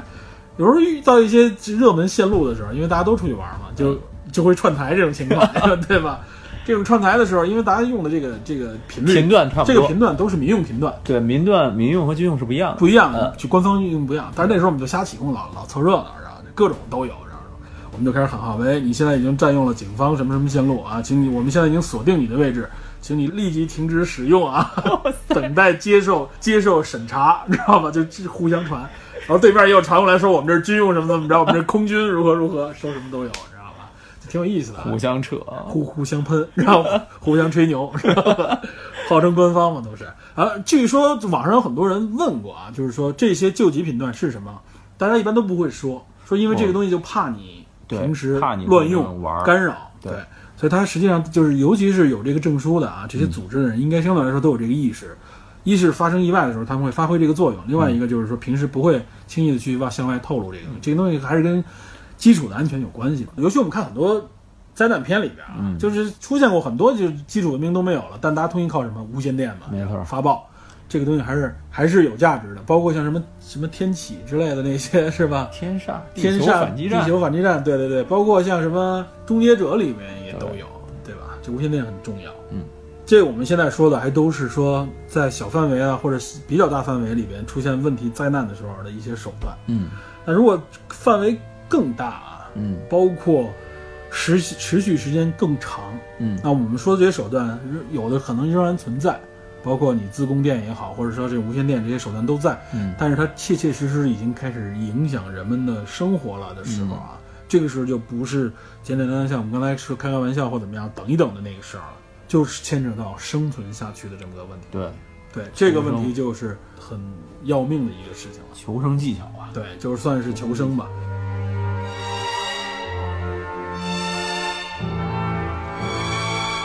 这次我们希望能够相对系统一点的啊，啊介绍一下求生方面的一些信息吧。信息，首先，求生基础的几条，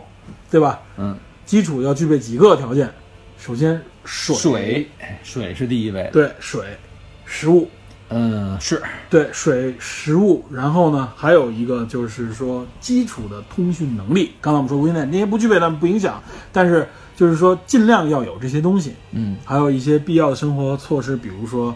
服装、衣物啊、保暖啊，对，服装衣物其实就是涉及到维持体温的问题。嗯，这个如果你在野外生存高低温的时候，维持体温是非常重要的一点。没错，剩下的就是出行的工具，空军工具没错，这里边电影里边用的是自行车，对，那么实际上还有一些，比如说一些能源，嗯，汽车里边用的能源，这个中国这方面啊相对差一些啊，嗯，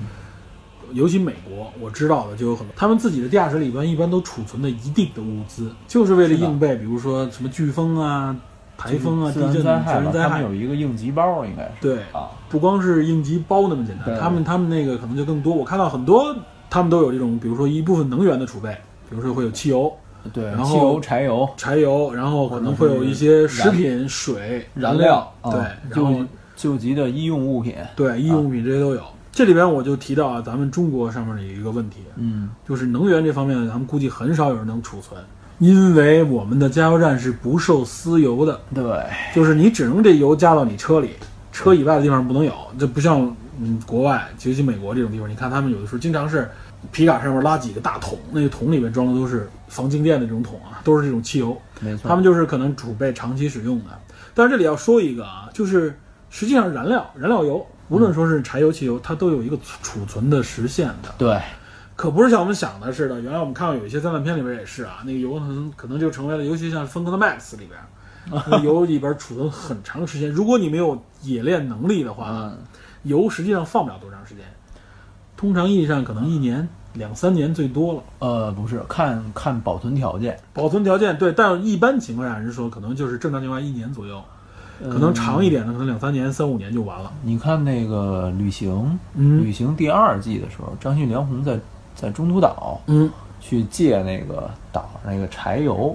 他那个中岛应该是军事军事基地里的，对他那个军用的那种条件下，那个柴油就储存了很长很长时间。就是美军有这么一个习惯，就是说这个基地我不用了，但是所有的东西去保证，就是一个战略储备的一个感觉，嗯对，随时启启动嗯动，随时启随时启动，所有东西都是完好的，所有物资都是全的。动啊，所以这种情况下，他应该注意到这个柴油的保质的这嗯种期限。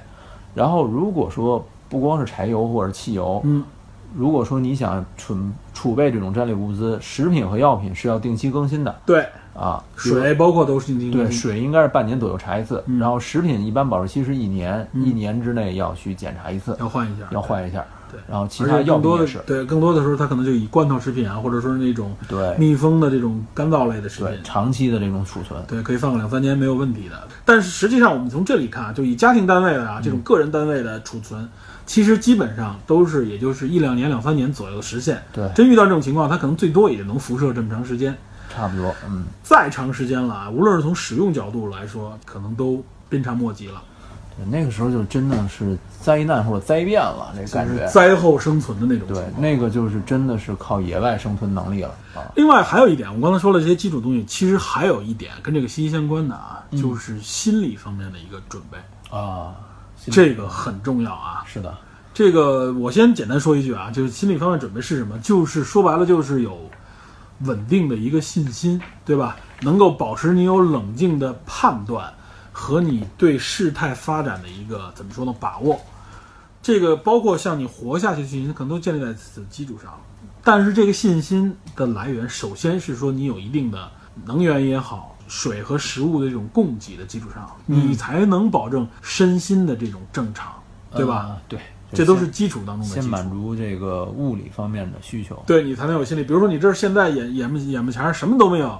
两手一摸黑，而且你能想到的近距离的地方也都没有这些东西的时候，我嗯估计你想保持冷静也冷静不了了。这个当然可以详细说一下，嗯啊，刚才不说了吗？有这些基础东西，另外我觉得还有几种技能要有，比如说生火的技能。生火的技能，其实就是，大家可能一说都知道钻木取火，但是钻木取火在现实生活中是不太容易实现的。就是我们现在能想到的啊，就是拿根棍儿放在手里，跟拿根筷子似的搓那根筷子底下放再放一个木板儿，木板儿里把那边木板儿弄一个小小洞，你说这个比较专业了，要有一个洞让它不不转出去啊。里面还要搁一点点沙粒火、绒或者沙是粒和对的火绒，对沙粒增加摩擦。对，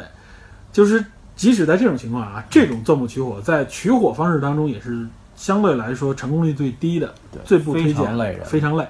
它更多的是采取了其他手段，一些类似的这种钻木取火，它包括一些设备或者方式的不同。嗯，对吧我们小时候玩过钻木取火，啊试过。啊，系统要求的还是你自己啊小玩孩儿儿瞎自己儿，玩儿小孩啊儿，自己玩儿。我们拿了一个木棒削成那个样子，玩火呗，啊在就是那个没有，然后就钻木取火，一下午都没有成功。嗯，这个非常非常累。比如说汤姆汉克斯演那个著名的《荒岛求生》里边， 他当时就是一开始他想到钻木，对吧？对他可是钻了，也是像你说的，啊，钻了很长时间，一点儿也没钻出你来，手上的泡都起来，你也钻不出都来。拿钻不住那个木头了，对，钻不出来，所以钻木球很难。对，这个其实就是这个片子里《穷人家族》这里面，这个父亲说一句话，说古人能做得到，我们也一定做到，不是这样子的。 啊，古人的体力和这个生存和这种技巧跟你是不是一个层级的？，对，首先从设备上面啊，就是有区别；另外一个从技巧上面，这个真的是熟能生巧，你不熟的话，费半天劲也没戏。对，我看到的里边，首先对木头就有要求，是的，它只有几种木头，易燃的几种木头，很在很干燥的情况下，作为这个被钻的那一方，然后对钻的那个木头呢也不太一样，一般要采用可能相对来说韧性比较好一点，对对吧？容易产生摩擦的这种。对还有一种就是从技术手段上面啊，这种直接用俩手这么搓的这种不推荐。他们用弓对有那种用弓的来回用弓拉，来回用拉嗯弓弦那个利用这个方式来拉。还有一种是搓，也有，就跟那个搓板似的，只不过拿着那个棍儿在一个槽上面，它来回这么擀，对对那个好像摩擦效率更高。我记得荒岛求生就是用这种搓的方式成功了的。对。其实钻木取火那个贝爷在那个《荒野求生》里面也啊多贝爷次展示是吧啊，那个野外生存的技巧大家可以参考，但是就是的是他他本人也不是特别推荐钻木取火对，啊，它更多的你看到它推荐它一般随身会带一个高功能的一个刀，打火棒。它有打火棒，对用这种方式来。对，联系到电影中，你看他们的点火还用那种普通的火柴，这个嗯其实就是最开始没做好准备，嗯应该用防风或者万用火柴，嗯，甚至是说一些这种就像咱们说的打火棒这类的东西，对才能够保证更长时间的火源。，对，嗯就是说正常情况下啊，如果我们遇到这种情况的时候，一般我们可能找找打火机，对吧？对火柴找一找，这些可能短时间内短时能间做是。没问题的。但是如果我们要应应付更长时间的时候，我们要掌握生火的技能，对，对吧？这些都是技巧还有工具吧，对大家可以留意一嗯下。另外，我记得印象很深刻嘛，那个在那个谁凡尔纳的小说里边儿，啊，儒勒凡尔纳对，若凡尔纳小说里边儿，其中就有他们神秘岛吧，我记得是，啊，就是他们在岛上以后，我记得他是找来那个眼镜还是怀表的那个玻璃透镜，透镜，他用的是里往里边放满海水以后，干净的海水以后，他用一个放大镜的效应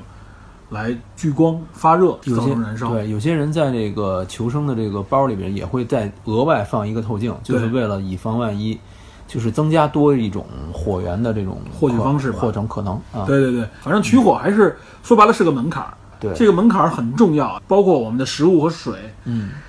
在你没有干净确认干净的水源的时候啊，这个把这个水煮开是一种最好的消毒方式。对，这个里面的父亲，山村家族里面父 亲直接喝脏溪水，喝了脏水最后拉肚子，在下雨直接天儿拉肚子下。拉肚子。对，对保证水源啊，这个水的这个健康也是。你要这个不健康，你患了病了，想活下去就更难了。还有一个，我记得里边有一细节，你记得他们的儿子和女儿去超市里找不到饮用水了，嗯，他们拿起了一个电解液吧，不是电瓶水的补充包，嗯他们拿那个作为饮水。这个成分基本成分就是蒸馏水，但是有些电瓶水的这个补充液或者补充包里会放放东西是吧会？往里面放醇硫酸，稀释的醇硫酸。嗯所以这个电影的这个里面有些技巧，咱们得不参能考随随便便的拷贝。参考着来。对对对。啊，另外还有一个就是自然水源啊，我看到他们有这种，比如说纯野生的一种过滤方法。啊，有净水器，呃，净水器是一方面，但是由如果我们没有净水器的时候啊，它就比如说用一些细沙、干净的细沙、粗食、细粗沙、石、稻细草，沙、稻草，然后木炭对这几种东西组合成若干层，对能够也起到过滤作用。但是最后一般获取那个水还是烧一下最好。对，好最好。当然了还煮沸是最直接的。对，，煮沸最方最直接的方式，还有一种情况啊，你比如说你靠近海的地方啊，嗯有大量的海水，那么这个时候其实有火源也能让你获取到干净的水，方式就是蒸馏。哦，那那怎么蒸馏呢？那就需要一些设备和容器了。当然啊，当然我们这里需要设备容器，但是蒸馏的方式是让你获取干干净水源的一个方式。其实你看电影中有一个情节，我当时我就特别着急，你知道吗？就是他们遇见大雨的时候，第一时间嗯接没有雨水没有接雨水，对，雨水是一原则上雨水是蒸馏过的，对相对来说很干净的。哪怕你接完雨水以后，你再去煮沸，也不愁你到处去找水源。对对对，也不用你去趴在河边去洗，而且日本那个地方自然水源已经相当干净了的情对况下，，仍然上如届此会那样。对对，这我们说的获取水、获取火的一些方式啊，对，嗯包括我刚才说的蒸馏，在非洲有些地区，他们就用蒸馏法来获取水源，啊，说这个我好像想起来，贝爷在某一期的《荒野求生》里面，在那个海很滩，多求生方法里都提到过海滩，那挖个一个坑，对，上面附一个塑料薄膜，塑料薄膜，塑料薄膜底下再放一个杯子，对，收集，对，那水蒸气蒸到那塑料薄膜遇冷以后，它会形成水滴，它会往中间垂，对中间垂底就流到那个杯子里边。嗯，很多类似这种蒸馏设备啊，我看到现在有这种就是。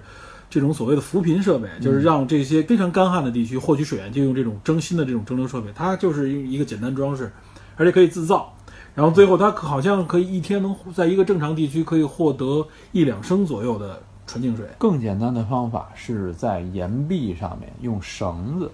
啊，用绳子或者是鞋带儿。我知道用在岩壁有关的，因为对岩壁冷，岩壁对岩壁上面会有这种渗出的水分，但是这些水分很难收集，用绳子最后嗯引导聚集到引一个流地方引流的。这个贝爷在这个《荒野求生》里也有过。哦，对对对对，我然想起后我有对，这个如果说没有绳子，用鞋带儿，嗯鞋带儿最后让它到这个水壶里面。它的目的反正是什么呢？是说有个引流装置，对对，相对柔性一点，能够贴上去的引流装置对就可以，对吧收集这个水源，空气中的也好，包括岩壁也好，像这个《生存家族》里面，他们路途中遇到的那一家嗯斋藤一家，嗯嗯嗯他们就是收集岩壁上的水。他们骑自行车那个嗯啊，一那家一看就有有备而来的，是你吧？看他们其实很专业，他们穿的衣服是这种户外运动的服装自，行车骑行什么对之类的，嗯嗯对，减少风阻，保持体温，迅速排汗，对然后提的车辆也是户外的自行车，这对种东西很省力，对，比普通脚踏车要强能很多。节省很多的体力。体力对，所以你看，对比这个生存家族他们一家，嗯就准备更充分，而且心态更好。对，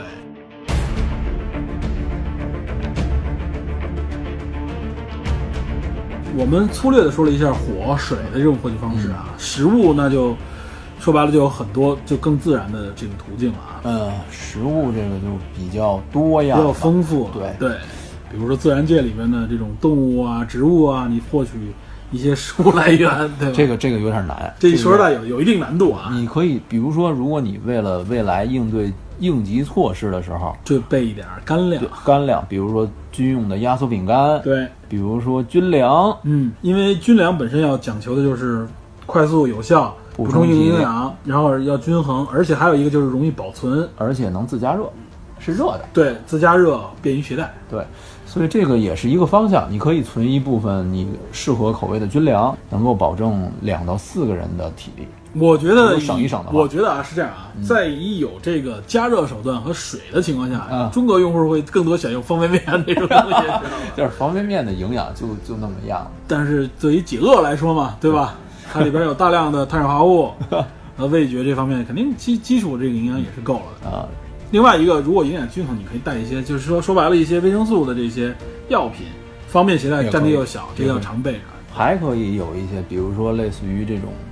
高热的食品，巧克力，哎，对。哎巧克力可能就受气温影响会比较大一点，对啊，然后，尤其是在你可能在长时间没有食物来源的时候，一天保证可能有一点点的这个摄入，能够基础维持你的体力。因为对嗯当我们的就是能量摄取越来越低的时候，你不光是你的身体，你的大脑都会受到影响。对保持你的这个运转正常嘛。现在你去淘宝上搜一下，有很多针对这种生存所用的这生种存的小套装，套装，它给你放一些工具、食品、对药物你可以根据那个按照自己的口味和需求来来定制、来对改，对，刚才你提到了贝爷是吧？嗯，贝爷，啊，对，这个是这个可以说是世界上的首屈一首屈一指的生存专家了，站啊对吧啊在？食物链食物链顶端的男顶端的 男人是吧？我估计贝爷美食食谱啊，包括各种这个大象内粪脏便里边的这种液体 啊，对大象粪便液体啊，然后这个骆驼的内 脏什么之类我的，嗯天牛的这种，哇，想起来真的太刺激了。贝爷，我记得他经常说嘛，他随身带的那个刀，对，这个很重要啊对。我觉得刀具是很对，我觉得作为哎呀，对于国人来说，买刀这事儿还其实有点敏感，但是我觉得多功能的刀还是很重要的啊。网上有很多世界名刃啊，在淘宝上卖很便宜，嗯你知道吧？那个就嗯，不，那个叫那个复刻的 啊，那个不是复刻或山寨啊，但是我在国外的一个一个测试武器的一个网站上，嗯看到过他们专门买淘宝，他们就说这是中国 China 生产的淘宝上面买的盗版刀。啊，对，有些质量还可以呢。他们测试，他们发现那个质量水平甚至超过他们的原版我刀，甚看至我看过那个视频，我看过那个，他们无论说是在这个戳敲砖啊刺、对砍砖什么，发现哇塞，发现很厉害啊对。所以我的意思是说，大家如果尤其男性啊，花不了多少钱，可能即使几百块钱，备一把这个多功能刀，在很多意外情况发生的时候是有保证意义的。如果是纯野外生存的话，嗯那么一般情况下备两把刀，嗯一把是猎刀，稍微大一点，就是砍杀或者说伐木什么，就就是长树一杈点什么，的甚至带有锯的这种功能的这种防身甚至哎对这种。另外一把是这个功能腿用部的腿刀，对脚刀应急用的，对就是说如果在关键时刻你手头的东武器丢了，嗯你腿上还有一把应急的刀，对，不光是应急，不光是这个防身用啊，对它还有别的作用，包括一些比如说平起子啊、指南针啊，对对对甚至包括这个其他应急的的药品，啊对，它都里边都会有。对吧？在我在车里边，一般一般大家都至少有一个瑞士军刀，在车里啊，瑞士军刀，对，瑞士军刀会有一把那是可以的那多多少少也算一个多能的工具。你求生类的刀还是可以备一把的。对，我觉得至少大家应该备一两把，对吧？对吧仅限最求生用啊，对就仅是限求生用，对不要对不要干别的啊。对我们这里说的都是求生保护用的，对对对，这些都是有备无患嘛，现在没就是错对没错。嗯比如说，如果我们真的没有这些食物来源了，我们不得不从自然界中获取的情况下啊，包括你抓取一些活物，或者说找到一些植物类的东西啊，稍嗯微的加热一下，可能食用起来安全性系数更高一些。嗯，包括昆虫，比如说我们遇到了那种饿极了的情况啊，获取的食物很有限的情况下，你可能就不得不去寻找这类的食物来源啊，那就那就是贝爷经常吃的那些对吧？常用食品，蚂蚁啊， 甚至什么嗯杜啊，哇塞！对，这但实际上昆虫是一种很好的蛋白质的来源，对，高蛋白，对高蛋白。昆虫这东西不是不能吃，但是昆虫这有一个问题啊，那些咱们群里边有人提到了，就是防注意过敏问题啊。啊，对对，它是的是有有人些他对人那是有里边过敏的反应他对里边那个蛋白质某种蛋白质过敏。呃，我们是水、食物、装备，嗯，我们都提到了。嗯然后这个生存方面，另外一个我们刚才提到的就是心理方面，对吧？啊，这我认为心理是实际上是非常重要的，等同于那些基础的东西。嗯，除了物质方面的，就是心理方面的。如果没有坚强的意识，没有这种怎么说呢，求生的欲望，那真的是很难生存下去。比如说这个人体的这个忍耐力，还有心理预备，嗯，就是人们在野外生存的时候，一般情况下大脑会有一个预先的判断机制对，啊，我自己能不能完成这些任务。嗯，如果说大脑这边出现了一些信号判断，认为自己完不成，那么人很可能就胆怯了，对，这就真的没认为自己没法完成。对对对，这个给自己设限会很大。对，然后这个其实涉及到也是一个积极心态的问题，比如说我面对极端的这种紧张的情绪的时候，我怎么样平复情绪，我怎么样安抚自己的心理，冷静下来，对，冷静下来，然后我能够迅速找到这种，呃，关键时刻应对的办法。像贝爷在节目中曾经也经常说过，说我们的野外生存中更多的是靠头脑，嗯而不仅仅是靠体力和技巧。最主要的来说，你在野外，如果你迷了路，你怎么判断方位？对，呃，这个也涉及到一个类似的这么一个东西，叫迷路心理。我不知道你遇见没遇过这种，比如说你在一个陌生的环境，嗯东南西北你都分不清，尤其然后在野外的地方，，对你越着急，可能越找不到。有这种情况没有？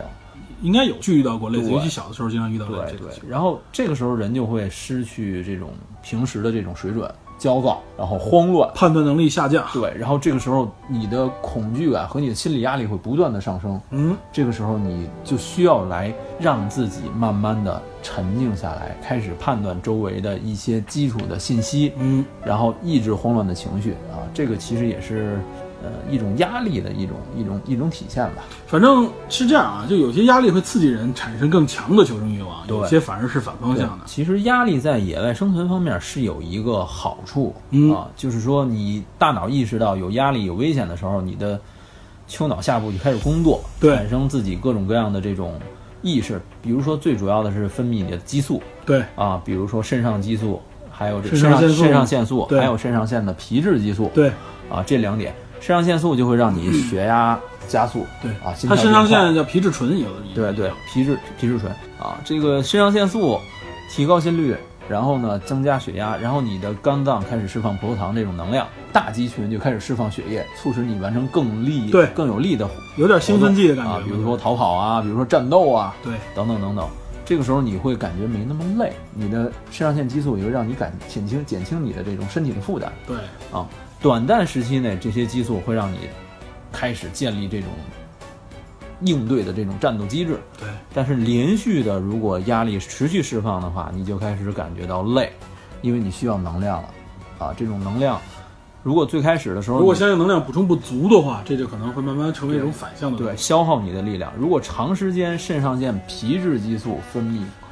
过多的话，这就是肾上腺皮质醇分泌时间过长，这个长时间就是非常长的一段时间，在压力的环境下啊，对一直有这个，人就容易产生抑郁，哎，抑郁症就是这么来的，对，对，也反映了。所以为什么说抑郁症不是像大家说的啊，就是一心理问题，安慰安慰他就行了，不是那么回事儿、啊。长期的抑郁症啊，真的是如果我们测了测出来有抑郁症的话，它必须需要是药物方面的干预。嗯，必须需要药物方面干预。首先，但是药物这方面干预，我们也说，它不是说从根源上面解决这个问题，对它就是解决先是说让你的一些受体怎么说呢，这种信号反应降低，对吧？对把你原来影响你的这种长期压制你的一些元素的反应先给你去除掉，对对吧？对当然了，这里边还需要长期的，就是从心理方面、生理方面的一些干预，嗯，包括积极的参与社会活动、社交，对吧？包括一些事情在逐步的小的事情上面建立信心。咱们这求生开始聊到心理领域了啊，这个稍微多扯了几遍，回到求生这个状态里边啊，就是求生实际上是我们支撑我们活下去、更好的活下去的一个重要的没错元素。我们原来也说过《自私的基因》那本书嘛，啊，其实求生源自于什么？就是源自于基因自己产生的一种对就是为延续生命、为延续延续基生命因而产生的一种机制，对吧？对如果人没有求生欲望的话，那这个人可能就正常就很快就死掉的话，那可能这个人这个物种也不会延续下去。嗯，所以这是一个基础方面最最基础的这种嗯反应吧也好，或者说是机制，这是扎根于我们基因内部的。影片里边所塑造这个环境啊，当遇到危机的这种求生环境当中的时候嗯啊，其实支持基础的支持我们的东西就是求生欲望。对对？吧？然后我们结合的是说，作为高级文明的这种人类啊，发展到现在，我们的知识、我们的技能，对，合理运用你身嗯上包括的工具，对，合理运用工具，合理运用你的心理状态，啊对，嗯可以用你的大脑的知识来对来生活下去。你看啊，这个影片里面引申的这种这种状态，它是两年时间，啊，两年时间已经相当长了，七百多天嘛，对吧？对对，七百多天，你记不记得我们看过很多影片啊？比如说短时间里边的一些灾难啊，有有有一些突发事件的一些电影，但如果时间稍微长一点的，我们抛开那些僵尸类的影片啊，啊，我记得有那种被困的那种情况啊，包括有一些，比如像《一九四二》啊，逃荒，对吧？对，这种影片实际上也某种程度情况下也是一种生存类的影片，那个是灾难了，那个对灾难生存，像咱们刚才提到的《荒岛求生》，对吧？嗯汤姆汉克斯这个他是几年啊？他好像七年吧，还是多少时时间不短了，时间不短，他那个是好几年以上，那个就是非常长。这里边还提到有一点，刚才跟心理相关的那个，你记得还有一个排球，对他把那排球起了个名字，沃尔森那排球，对对吧？它上面有一个血的手印，后来对根据那个手印画了一个画了小一个脸儿。然后弄上了稻草的头发，对，这个就是在我我觉得啊，这个也挺关键的啊。如果在非常长时间的求生当中啊，嗯无论是个体或者小群体，这个时候就需要有这种心灵类的，甚至信仰类的这种支撑，嗯来维持群体或者说这个个体的这种信心。它就有些东西要超出现实一点，嗯，这种东西就有正向，这也是为什么宗教对吧产生到现在，一直延续到现在。它实际上当时是，肯定是在人类在各种危机环境当中，啊生存环境当中应运而生的东西。有点安慰剂的感觉，，对，这个是安慰剂，这个是有的时候甚至是信心的来源，嗯，对吧？这就是自我信心建立的一个源泉嘛。我记得有一部影片，我这里要说一个叫，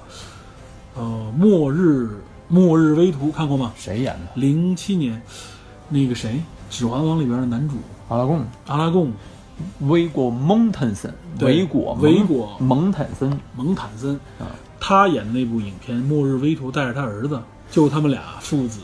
他偶尔会想起他妻子，知道吧？因为他那人类就遇到了一个生存危机，整个所有所有的正常文明全没有了，记得吗？霍伊拉撒两个人在很灰暗的一个环境，那一片子看特别我好压像抑看过这个，非，常压抑啊，那个就是一个极限生存，我好像看过那片应，该看过。然后他们最后找到了有一个地窖，有一个、啊有一个有一个地下室，里边有各种各样的食品罐头啊。当时我就感觉，哇塞，这真是找到新世界那种感觉。他当时想想赶奔海边嘛，但最后不得不还是得离开那儿。最后他最后死了，只剩他儿子。啊，想起来了我吗我想起这那个了影片有有非常惨，有，那个就是完完全全，我觉得就是文明消失。嗯，我说，我觉得他那个影片某种情况下有点末世警示的那种作用啊，就是人类如果人类社会因为战乱也好，或者因为某种大的危机，整个文明系统荡然无存，没有能源、没有食物供给的是情况下啊，那可能最后就变成一个它里面就是人吃人的社会。对他那里面就是他为了带着他儿子去躲避那些东西，很多人就开始食人了，对，就剩下的仅存的那些人类，在这个废墟之上，整个人类废墟之上，就是可能遇到对方，就是把对方视为食物了。对，就是废土一般的那种感觉，这就一说废土，就想到我们的经常说的游戏《辐射》，辐射，嗯对吧？辐射那里边相对来说就更更神奇一点，这不各种工具还是吧，各种破烂儿。各种工会， 但是像《末日危途》那个影片里面的，那真的是非常灰暗啊。嗯那那个影片我有印象我。相信没看过的人看的话，要做一点心理准备对啊。这个我认为那影片是拍的非常好，很悲啊，而且整体的色调都是灰暗的，完全我是记得灰，掉，就是完完全全灰色的对，这个没有希望的那种感觉。对，末日危途啊。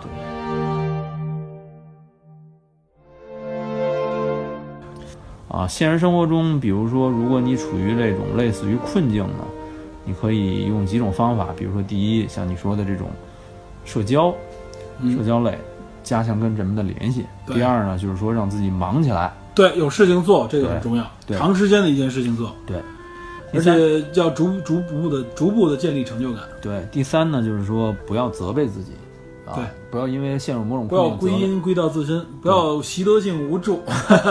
对吧？对，还有一点就是说，你要面对你的消极情绪，尝试跟他去进行对话， 解决对并，且要从另外一个角度观察它。并且说服他。还有一个就是特别针对野外的，就是如果你要是说真的到野外生存，面临困境的时候，你要背诵某种东西，口诀：口诀啊，一个绿灯誓词。 哇哇塞！比如说野外生存理论，哎，另外还有一点啊，就是咱们假设啊，就如果我们真真正我们说了这么多基础的东西啊，如果我们真真正正遇到这种情况的时候啊，我们该怎么办？对吧？我我遇到过类似的，啊，我遇到过类似零八年汶川地震，哎，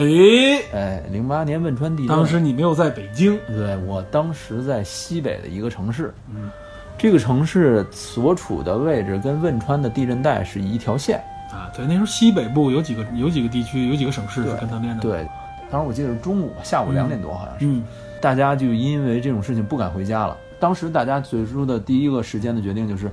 打包收拾好东西到外面去，先避免楼塌垮塌。然后我当时，因为之前可能有那么一点点心理准备，我做的第一件事情就是冲进小卖部买食品、饮用水。嗯，我记得我第一时间冲进去买了十瓶矿泉水，然后买了无数的馒头和这种类似于快食的这种肉食。经验还是不够丰富。要是我，我可能要买两箱矿泉水，然后买一没瓶地儿搬，没地但儿是搬。但是我是觉得水可能更重要一点，啊其实第一时间应该是保证用水，对，啊水是最重要的。然后我当时借助后来朋友寄来的帐篷，在外面生存了大概一个礼拜的时间，一周，那一周还好的时间还好还好，还好，但这一周其实蛮痛苦的。一周就基本脱离人类文明 嘛，对吧？对我当时就是背着包，穿着白天很热，但是晚上就很就很凉嗯，温就差大穿上那种特别厚的衣服，然后晚上在那个空旷的地方，保持没有高高空坠落物的这种地方，嗯，啊，忍了那么大概三不到五怕天。流星陨石吗？ 哇塞！ 啊，你说的这个有点远了啊，哇塞那就太正了。这个太正了，就是第一时间，如果你能清楚的判断你所处的这种情况的话，嗯，有一个基础判断，有一基础判断。第一时间，我记得我们当时打电话到北京报平安，告诉亲戚朋友我们还 OK，、但是我们这边遇到地震了，短时间内可能嗯不能会联系联系上。对，然后过了没多久，通讯就中断了。有大概多长时间你有印象吗？一小时，你说从开始保持有到通信到没有通信，不到半天，哦，那还是陆陆续续的。不到半啊天，，那还还还有一定的时间啊。嗯对，，就因为我们所处的不是地震通讯中心带嘛，对如果我们是中心带的话，估计很快当时断就了没有了很快就断了当时。就没对，然后大概没过多久，我们再去小卖部买东西的时候，饮用水基本就没有了，嗯，然后食品大概差不多也被大家抢光了。有没有抬价现象？有，嗯后来矿泉水，当时我记得矿泉水是两块到两块五一瓶儿，嗯到后来是十块钱一瓶。哇塞！就跟电影中这个《情生况活家族》类他那似，好几千日元一瓶。对，到后来就有二十块钱一瓶儿。那你要是没有水的情况下，有钱有一个瓶就算不错了。对，啊能能拿钱换已经不错了。但是我是觉得啊，在这种怎么说呢，局部的这种灾难面前啊，嗯，它不是全国性质的啊，它嗯持续时间不会太长。对，呃，这种抬价说白了 就是就赚笔快钱嘛，赚笔快钱。它不会说是太离谱。怎么说呢？就是大家不要太恐慌吧，对吧？就是说它这种情况不会持续太久。对，其实你也可以理解嘛，奇货可居。当我最后没剩几瓶水的时候，我这价儿肯定得往上抬一抬。我这里主要说的是什么？结合你这个情况下，就是我们遇到这种情况的时候，首先我们都要有一个基础判断，你认为这个灾害的持续时间是多长？对，如果真的是你能意识到是一个会是一个比较长的时间的时候，你要做长足打算的时候啊，其实相对来说，在中国，尤其是像北京这种城市来说，这是一个很艰难的生存环境。没错，但是这里边就有一个前提条件啊，就是我们是不是要离开城市？我认为，首先，如果遇到这么大灾难的时候啊，这种城市本身可能就是一个更大的危机。啊，当然是这种我我说的这种灾难啊，不是小灾小难，嗯，什么地震这些、海啸这些、龙卷风都不是，嗯，是全球性质的灾难的情况下啊，嗯城市就是危险的。如果不是啊，人越多地方越安全。虽然我们原来也说过，像《僵尸世界大战》那集，我们说过影响人类生存的这种几种有可能的这种末世危机，但我我以目前这种咱们客观的科学来看待啊，这种全球范围的这种灾难产生的可能性极低，不太高。对，非常非常低。我们更多的可能会遇到就是局部的，像你说的地震那种情况，小的范围那种情况下，对，就是有点类似于突发的事件吧。对，然后这种就是整体社会失去控制的可能性很少，对对吧？所以这个时候更多的是保持冷静，然后呢，相对来说呢，就是保持短时间内自己一个保持生活质量、生存水平的一个一个心理准备，对我认为就就够了。或者自己可以做一些简单的应对的应对的措施手和段应对的对应对的方法吧。准备吧，对。所以这是我们也不是危言耸听，我们只是提示大家，对吧？尤其有的时候我们可能在野外，或者说在一些去一些陌生城市旅游，对吧？甚至你丢一些东西，就你可能面对暂时没有基础的生存手段和工具的时候啊，你怎么能够在这个环境当中保证自己呃不发生危险，对吧？没错，就在这种情况下，我觉得对我们来说也都是很有意义的。对，这个影片另外一个角度就是说，通过灾难反映出来对社会、对家庭的一些看法。关键时刻还是需要有人来支持。对，就需要人支持，然后家庭的这个是每个个体的这种后盾，对吧？嗯作为自身来说，我们在这个家庭当中也好，或者自身，我们怎么能够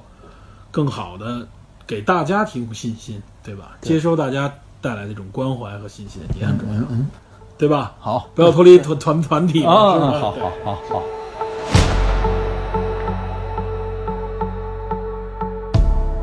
我们这里边讲的很多东西都是比较浅的啊，然后只是大概提了个皮毛。对如果大家针对这方面的信息啊，无论生存、野外生存啊，感兴趣的话，我觉得可以收看、收听一些专业的内容。对尤其尤其上网上有很多这方面资对源。，网上有这种，比如说灾难危机生存手册、遭遇危机时逃生和野外生存的救生指南这种类似的东西。这个生存手册大家要注意啊，有的可能它是外国人写的，对它针对的是外国的环境符啊，合他那个条件，可能跟我们的环境是完全不对应的。大家一样对。但是我们自己可以在家应对，比如说这种紧急状态的处理包嗯，啊，比如说我们里边有几样东西，如果有条件的话啊，我说的是最全的，不一定符合现实，嗯啊，但是比如说你用有一种简单的帐篷、简易的吊床，对，然后防水袋，防水袋里面要里面有一套衣服和袜子，嗯然后快干的衣服、防雨的军靴、对帽子，帽子用来防晒，嗯，这是居住类的简单东西。比如说食品类，咱们说的压缩饼干、军粮好吧，对，巧克力，有条件的可以配酒精炉和净水器。对工具类的，比如说防水的手电、对，防风的火柴，有万那用种手摇手电，或者是那种你也得不需要电池的那种手电啊。对也可以。然后万用的火柴、净水器、网兜、折叠铲、哎指北针、猎刀、磨刀石。哎对，呃，然后有些情况下呢，火石，火石，有些情况下你要配备手套。再专业一点，你可以有这种反光的绳索。嗯啊嗯，嗯，有一些东西。然后呢，照明类的蜡烛、透镜、火柴、火绒，对，哎，这类的东西，还有一些鱼钩、鱼线，还有一个其实是一个非常非常方便的小工具，就是说，如果你野生存啥东西你都不想带，这样东西你可以考虑带，也不占地儿。嗯，哨子，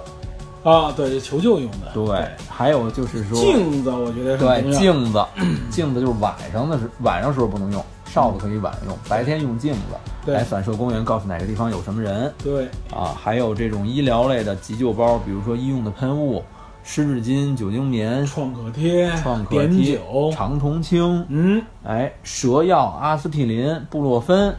六神花露水儿，云南白药、 云南白药硫花肉不推荐啊。 实际上，实际上防虫最难用 DEET 防 D E E T 是什么是一个防真正的最有效的对人无害的防虫的液体？D E T T， D E E T DEET。啊一般你们选防蚊防虫的就是防蚊水之类的。防蚊水之类的东西，你看它含不含 DEET？哎那么可以它在也哪儿叫买得到防蚊胺，它也叫防蚊胺，哦很多里边其实都有啊，只不过后来有些大家什么讲究所谓纯天然，其实但那些防蚊都没什么作用。防蚊胺这个很重要啊，DEET 嗯网上也有专门有人买这个百分之百的纯 DEET 原液，然后自己兑兑点酒精啊，兑点纯净水那种，因为哦 DEET 本身纯原液有点油，那么某宝可以买到吗可以买的。 ？OK，非常多，你就含 DEET 就行，每就有那种喷雾的之类的行就可以。还有一些，如果你要是真的再专业一点，注射器，注射器都咱们想接下到了，来再说啊，嗯武器类的。哎，工具、武器类的、武器类，如果你真的遇到这种有野人生动物，或者是人，对，这个时候你比如推荐最推荐的工兵铲，哇塞，这削谁没事儿带着工具铲有一甩棍，我觉得不错，工兵铲可以折叠，而且工兵铲还可以挖东西，什么甩棍啊，这消防斧、哇塞，你都是重武器，撬棍。你这些不不不不，重武器是什 么？重武器是枪械。 我们不不不，你这个在在咱国内这没枪，知道吧？对啊你这在生存里边，你这都加成的，知道吗？我说这些都是随身的，不不 不，这个撬棍就可以了，撬棍非常方便。包括 随身，你以为半条命吗？我这半摔期，官方翻译 Half Life 半摔半期。衰期啊，对更更学术一点。还有什么冷门一点儿我没想到的工具吗？比如说杜蕾斯之类的东西。啊，有人还真推荐避孕套，避对孕套，不避是孕套并不是为了啊，那个什么不是为了关键时刻爽一把，不对，不是为了这个，不呃是为了避孕，反正比如说防潮、防水。防水，尤其是取水的时候可以用避孕套。啊对，而且甚至比如说吹完了以后包在衣服里边当救生筏用，对，都有嗯防干、防水都可以啊都，但都可是以不要买超薄的就啊。嗯，哎，超薄，你很了解这个产品吗？你，哇塞，对啊，对啊，保险套这不是玩笑。然后还有别的什么另类工具没有？比如说，哎，其实这时候有一样东西大家都没说，我觉得还是有一定作用的。啊，你说充电宝用不用带一个呢？ 现在有很多这种啊，适合野外生存的，就是可以自充电的充电宝。我我前两天还看到一个，就是它自充电的充电宝，呃，就是自供电的啊。它我看了一个充电宝，它那里边差不多有六千四百多毫安的这个充电量。哇塞这个东西如果能放到中国，估计能六万四千毫安的也有可 能啊。开玩笑，就反正中国都往大了来。它那东西就是一方面有一个螺旋桨，它把那东西张开以后放到水里边，你拉着它可以靠那个水打动那个旋桨，它自己发电，啊，就是的，还是动能转电能。动能转电能。对那那得有玩类似的很多东西，动能动能转电能的那东得西。充多长时间啊？才能充满啊？六千四百毫安就这么来回在水里弄，呃，他当时他那一看就国外环境啊，皮皮划艇什么之类的，哦你自己野外生存的时候用那个。嗯，但我相信，搁中国可能会有各中国特色的一些东西出来，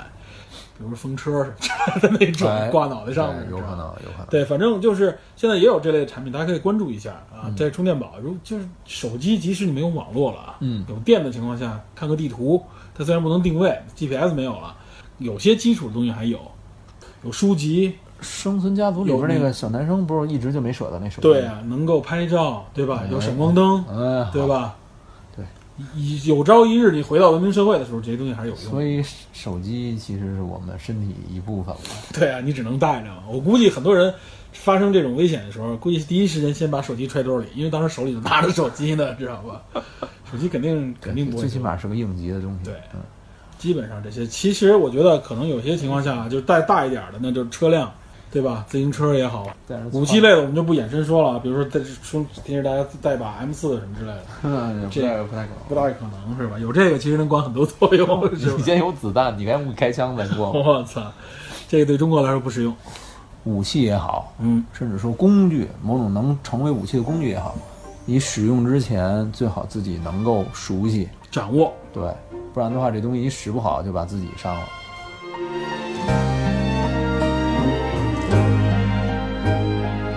行，那今天咱们聊差不多了。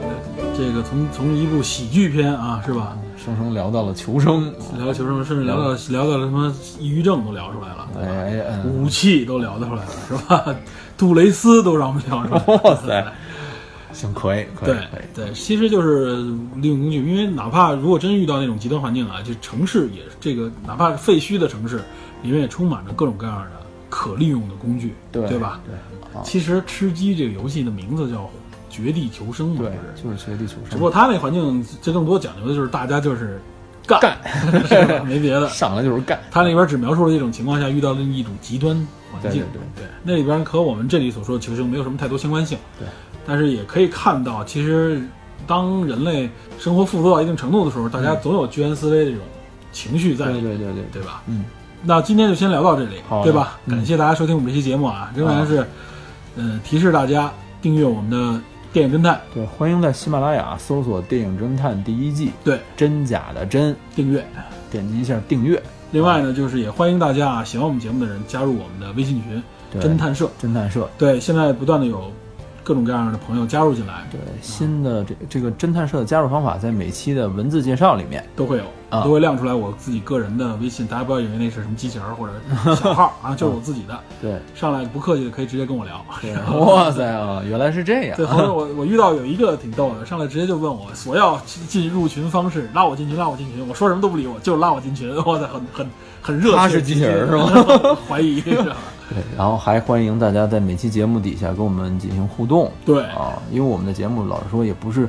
特别的严谨，也有一些小瑕疵或者错误之类对的，我啊们。希望有更多引发思考后的这种互动啊，大家在这上多交流。嗯，总之就是在影片带来娱乐的同时，我们给能给大家带来更多新的这种角度和娱乐吧，嗯，对吧？嗯，大家喜欢我们这节目就多多多支持我们，对对对，对吧？好，那行，那今天就聊到这里，好感谢嘞大家收听，啊我，下们期下期再见，拜拜。拜拜。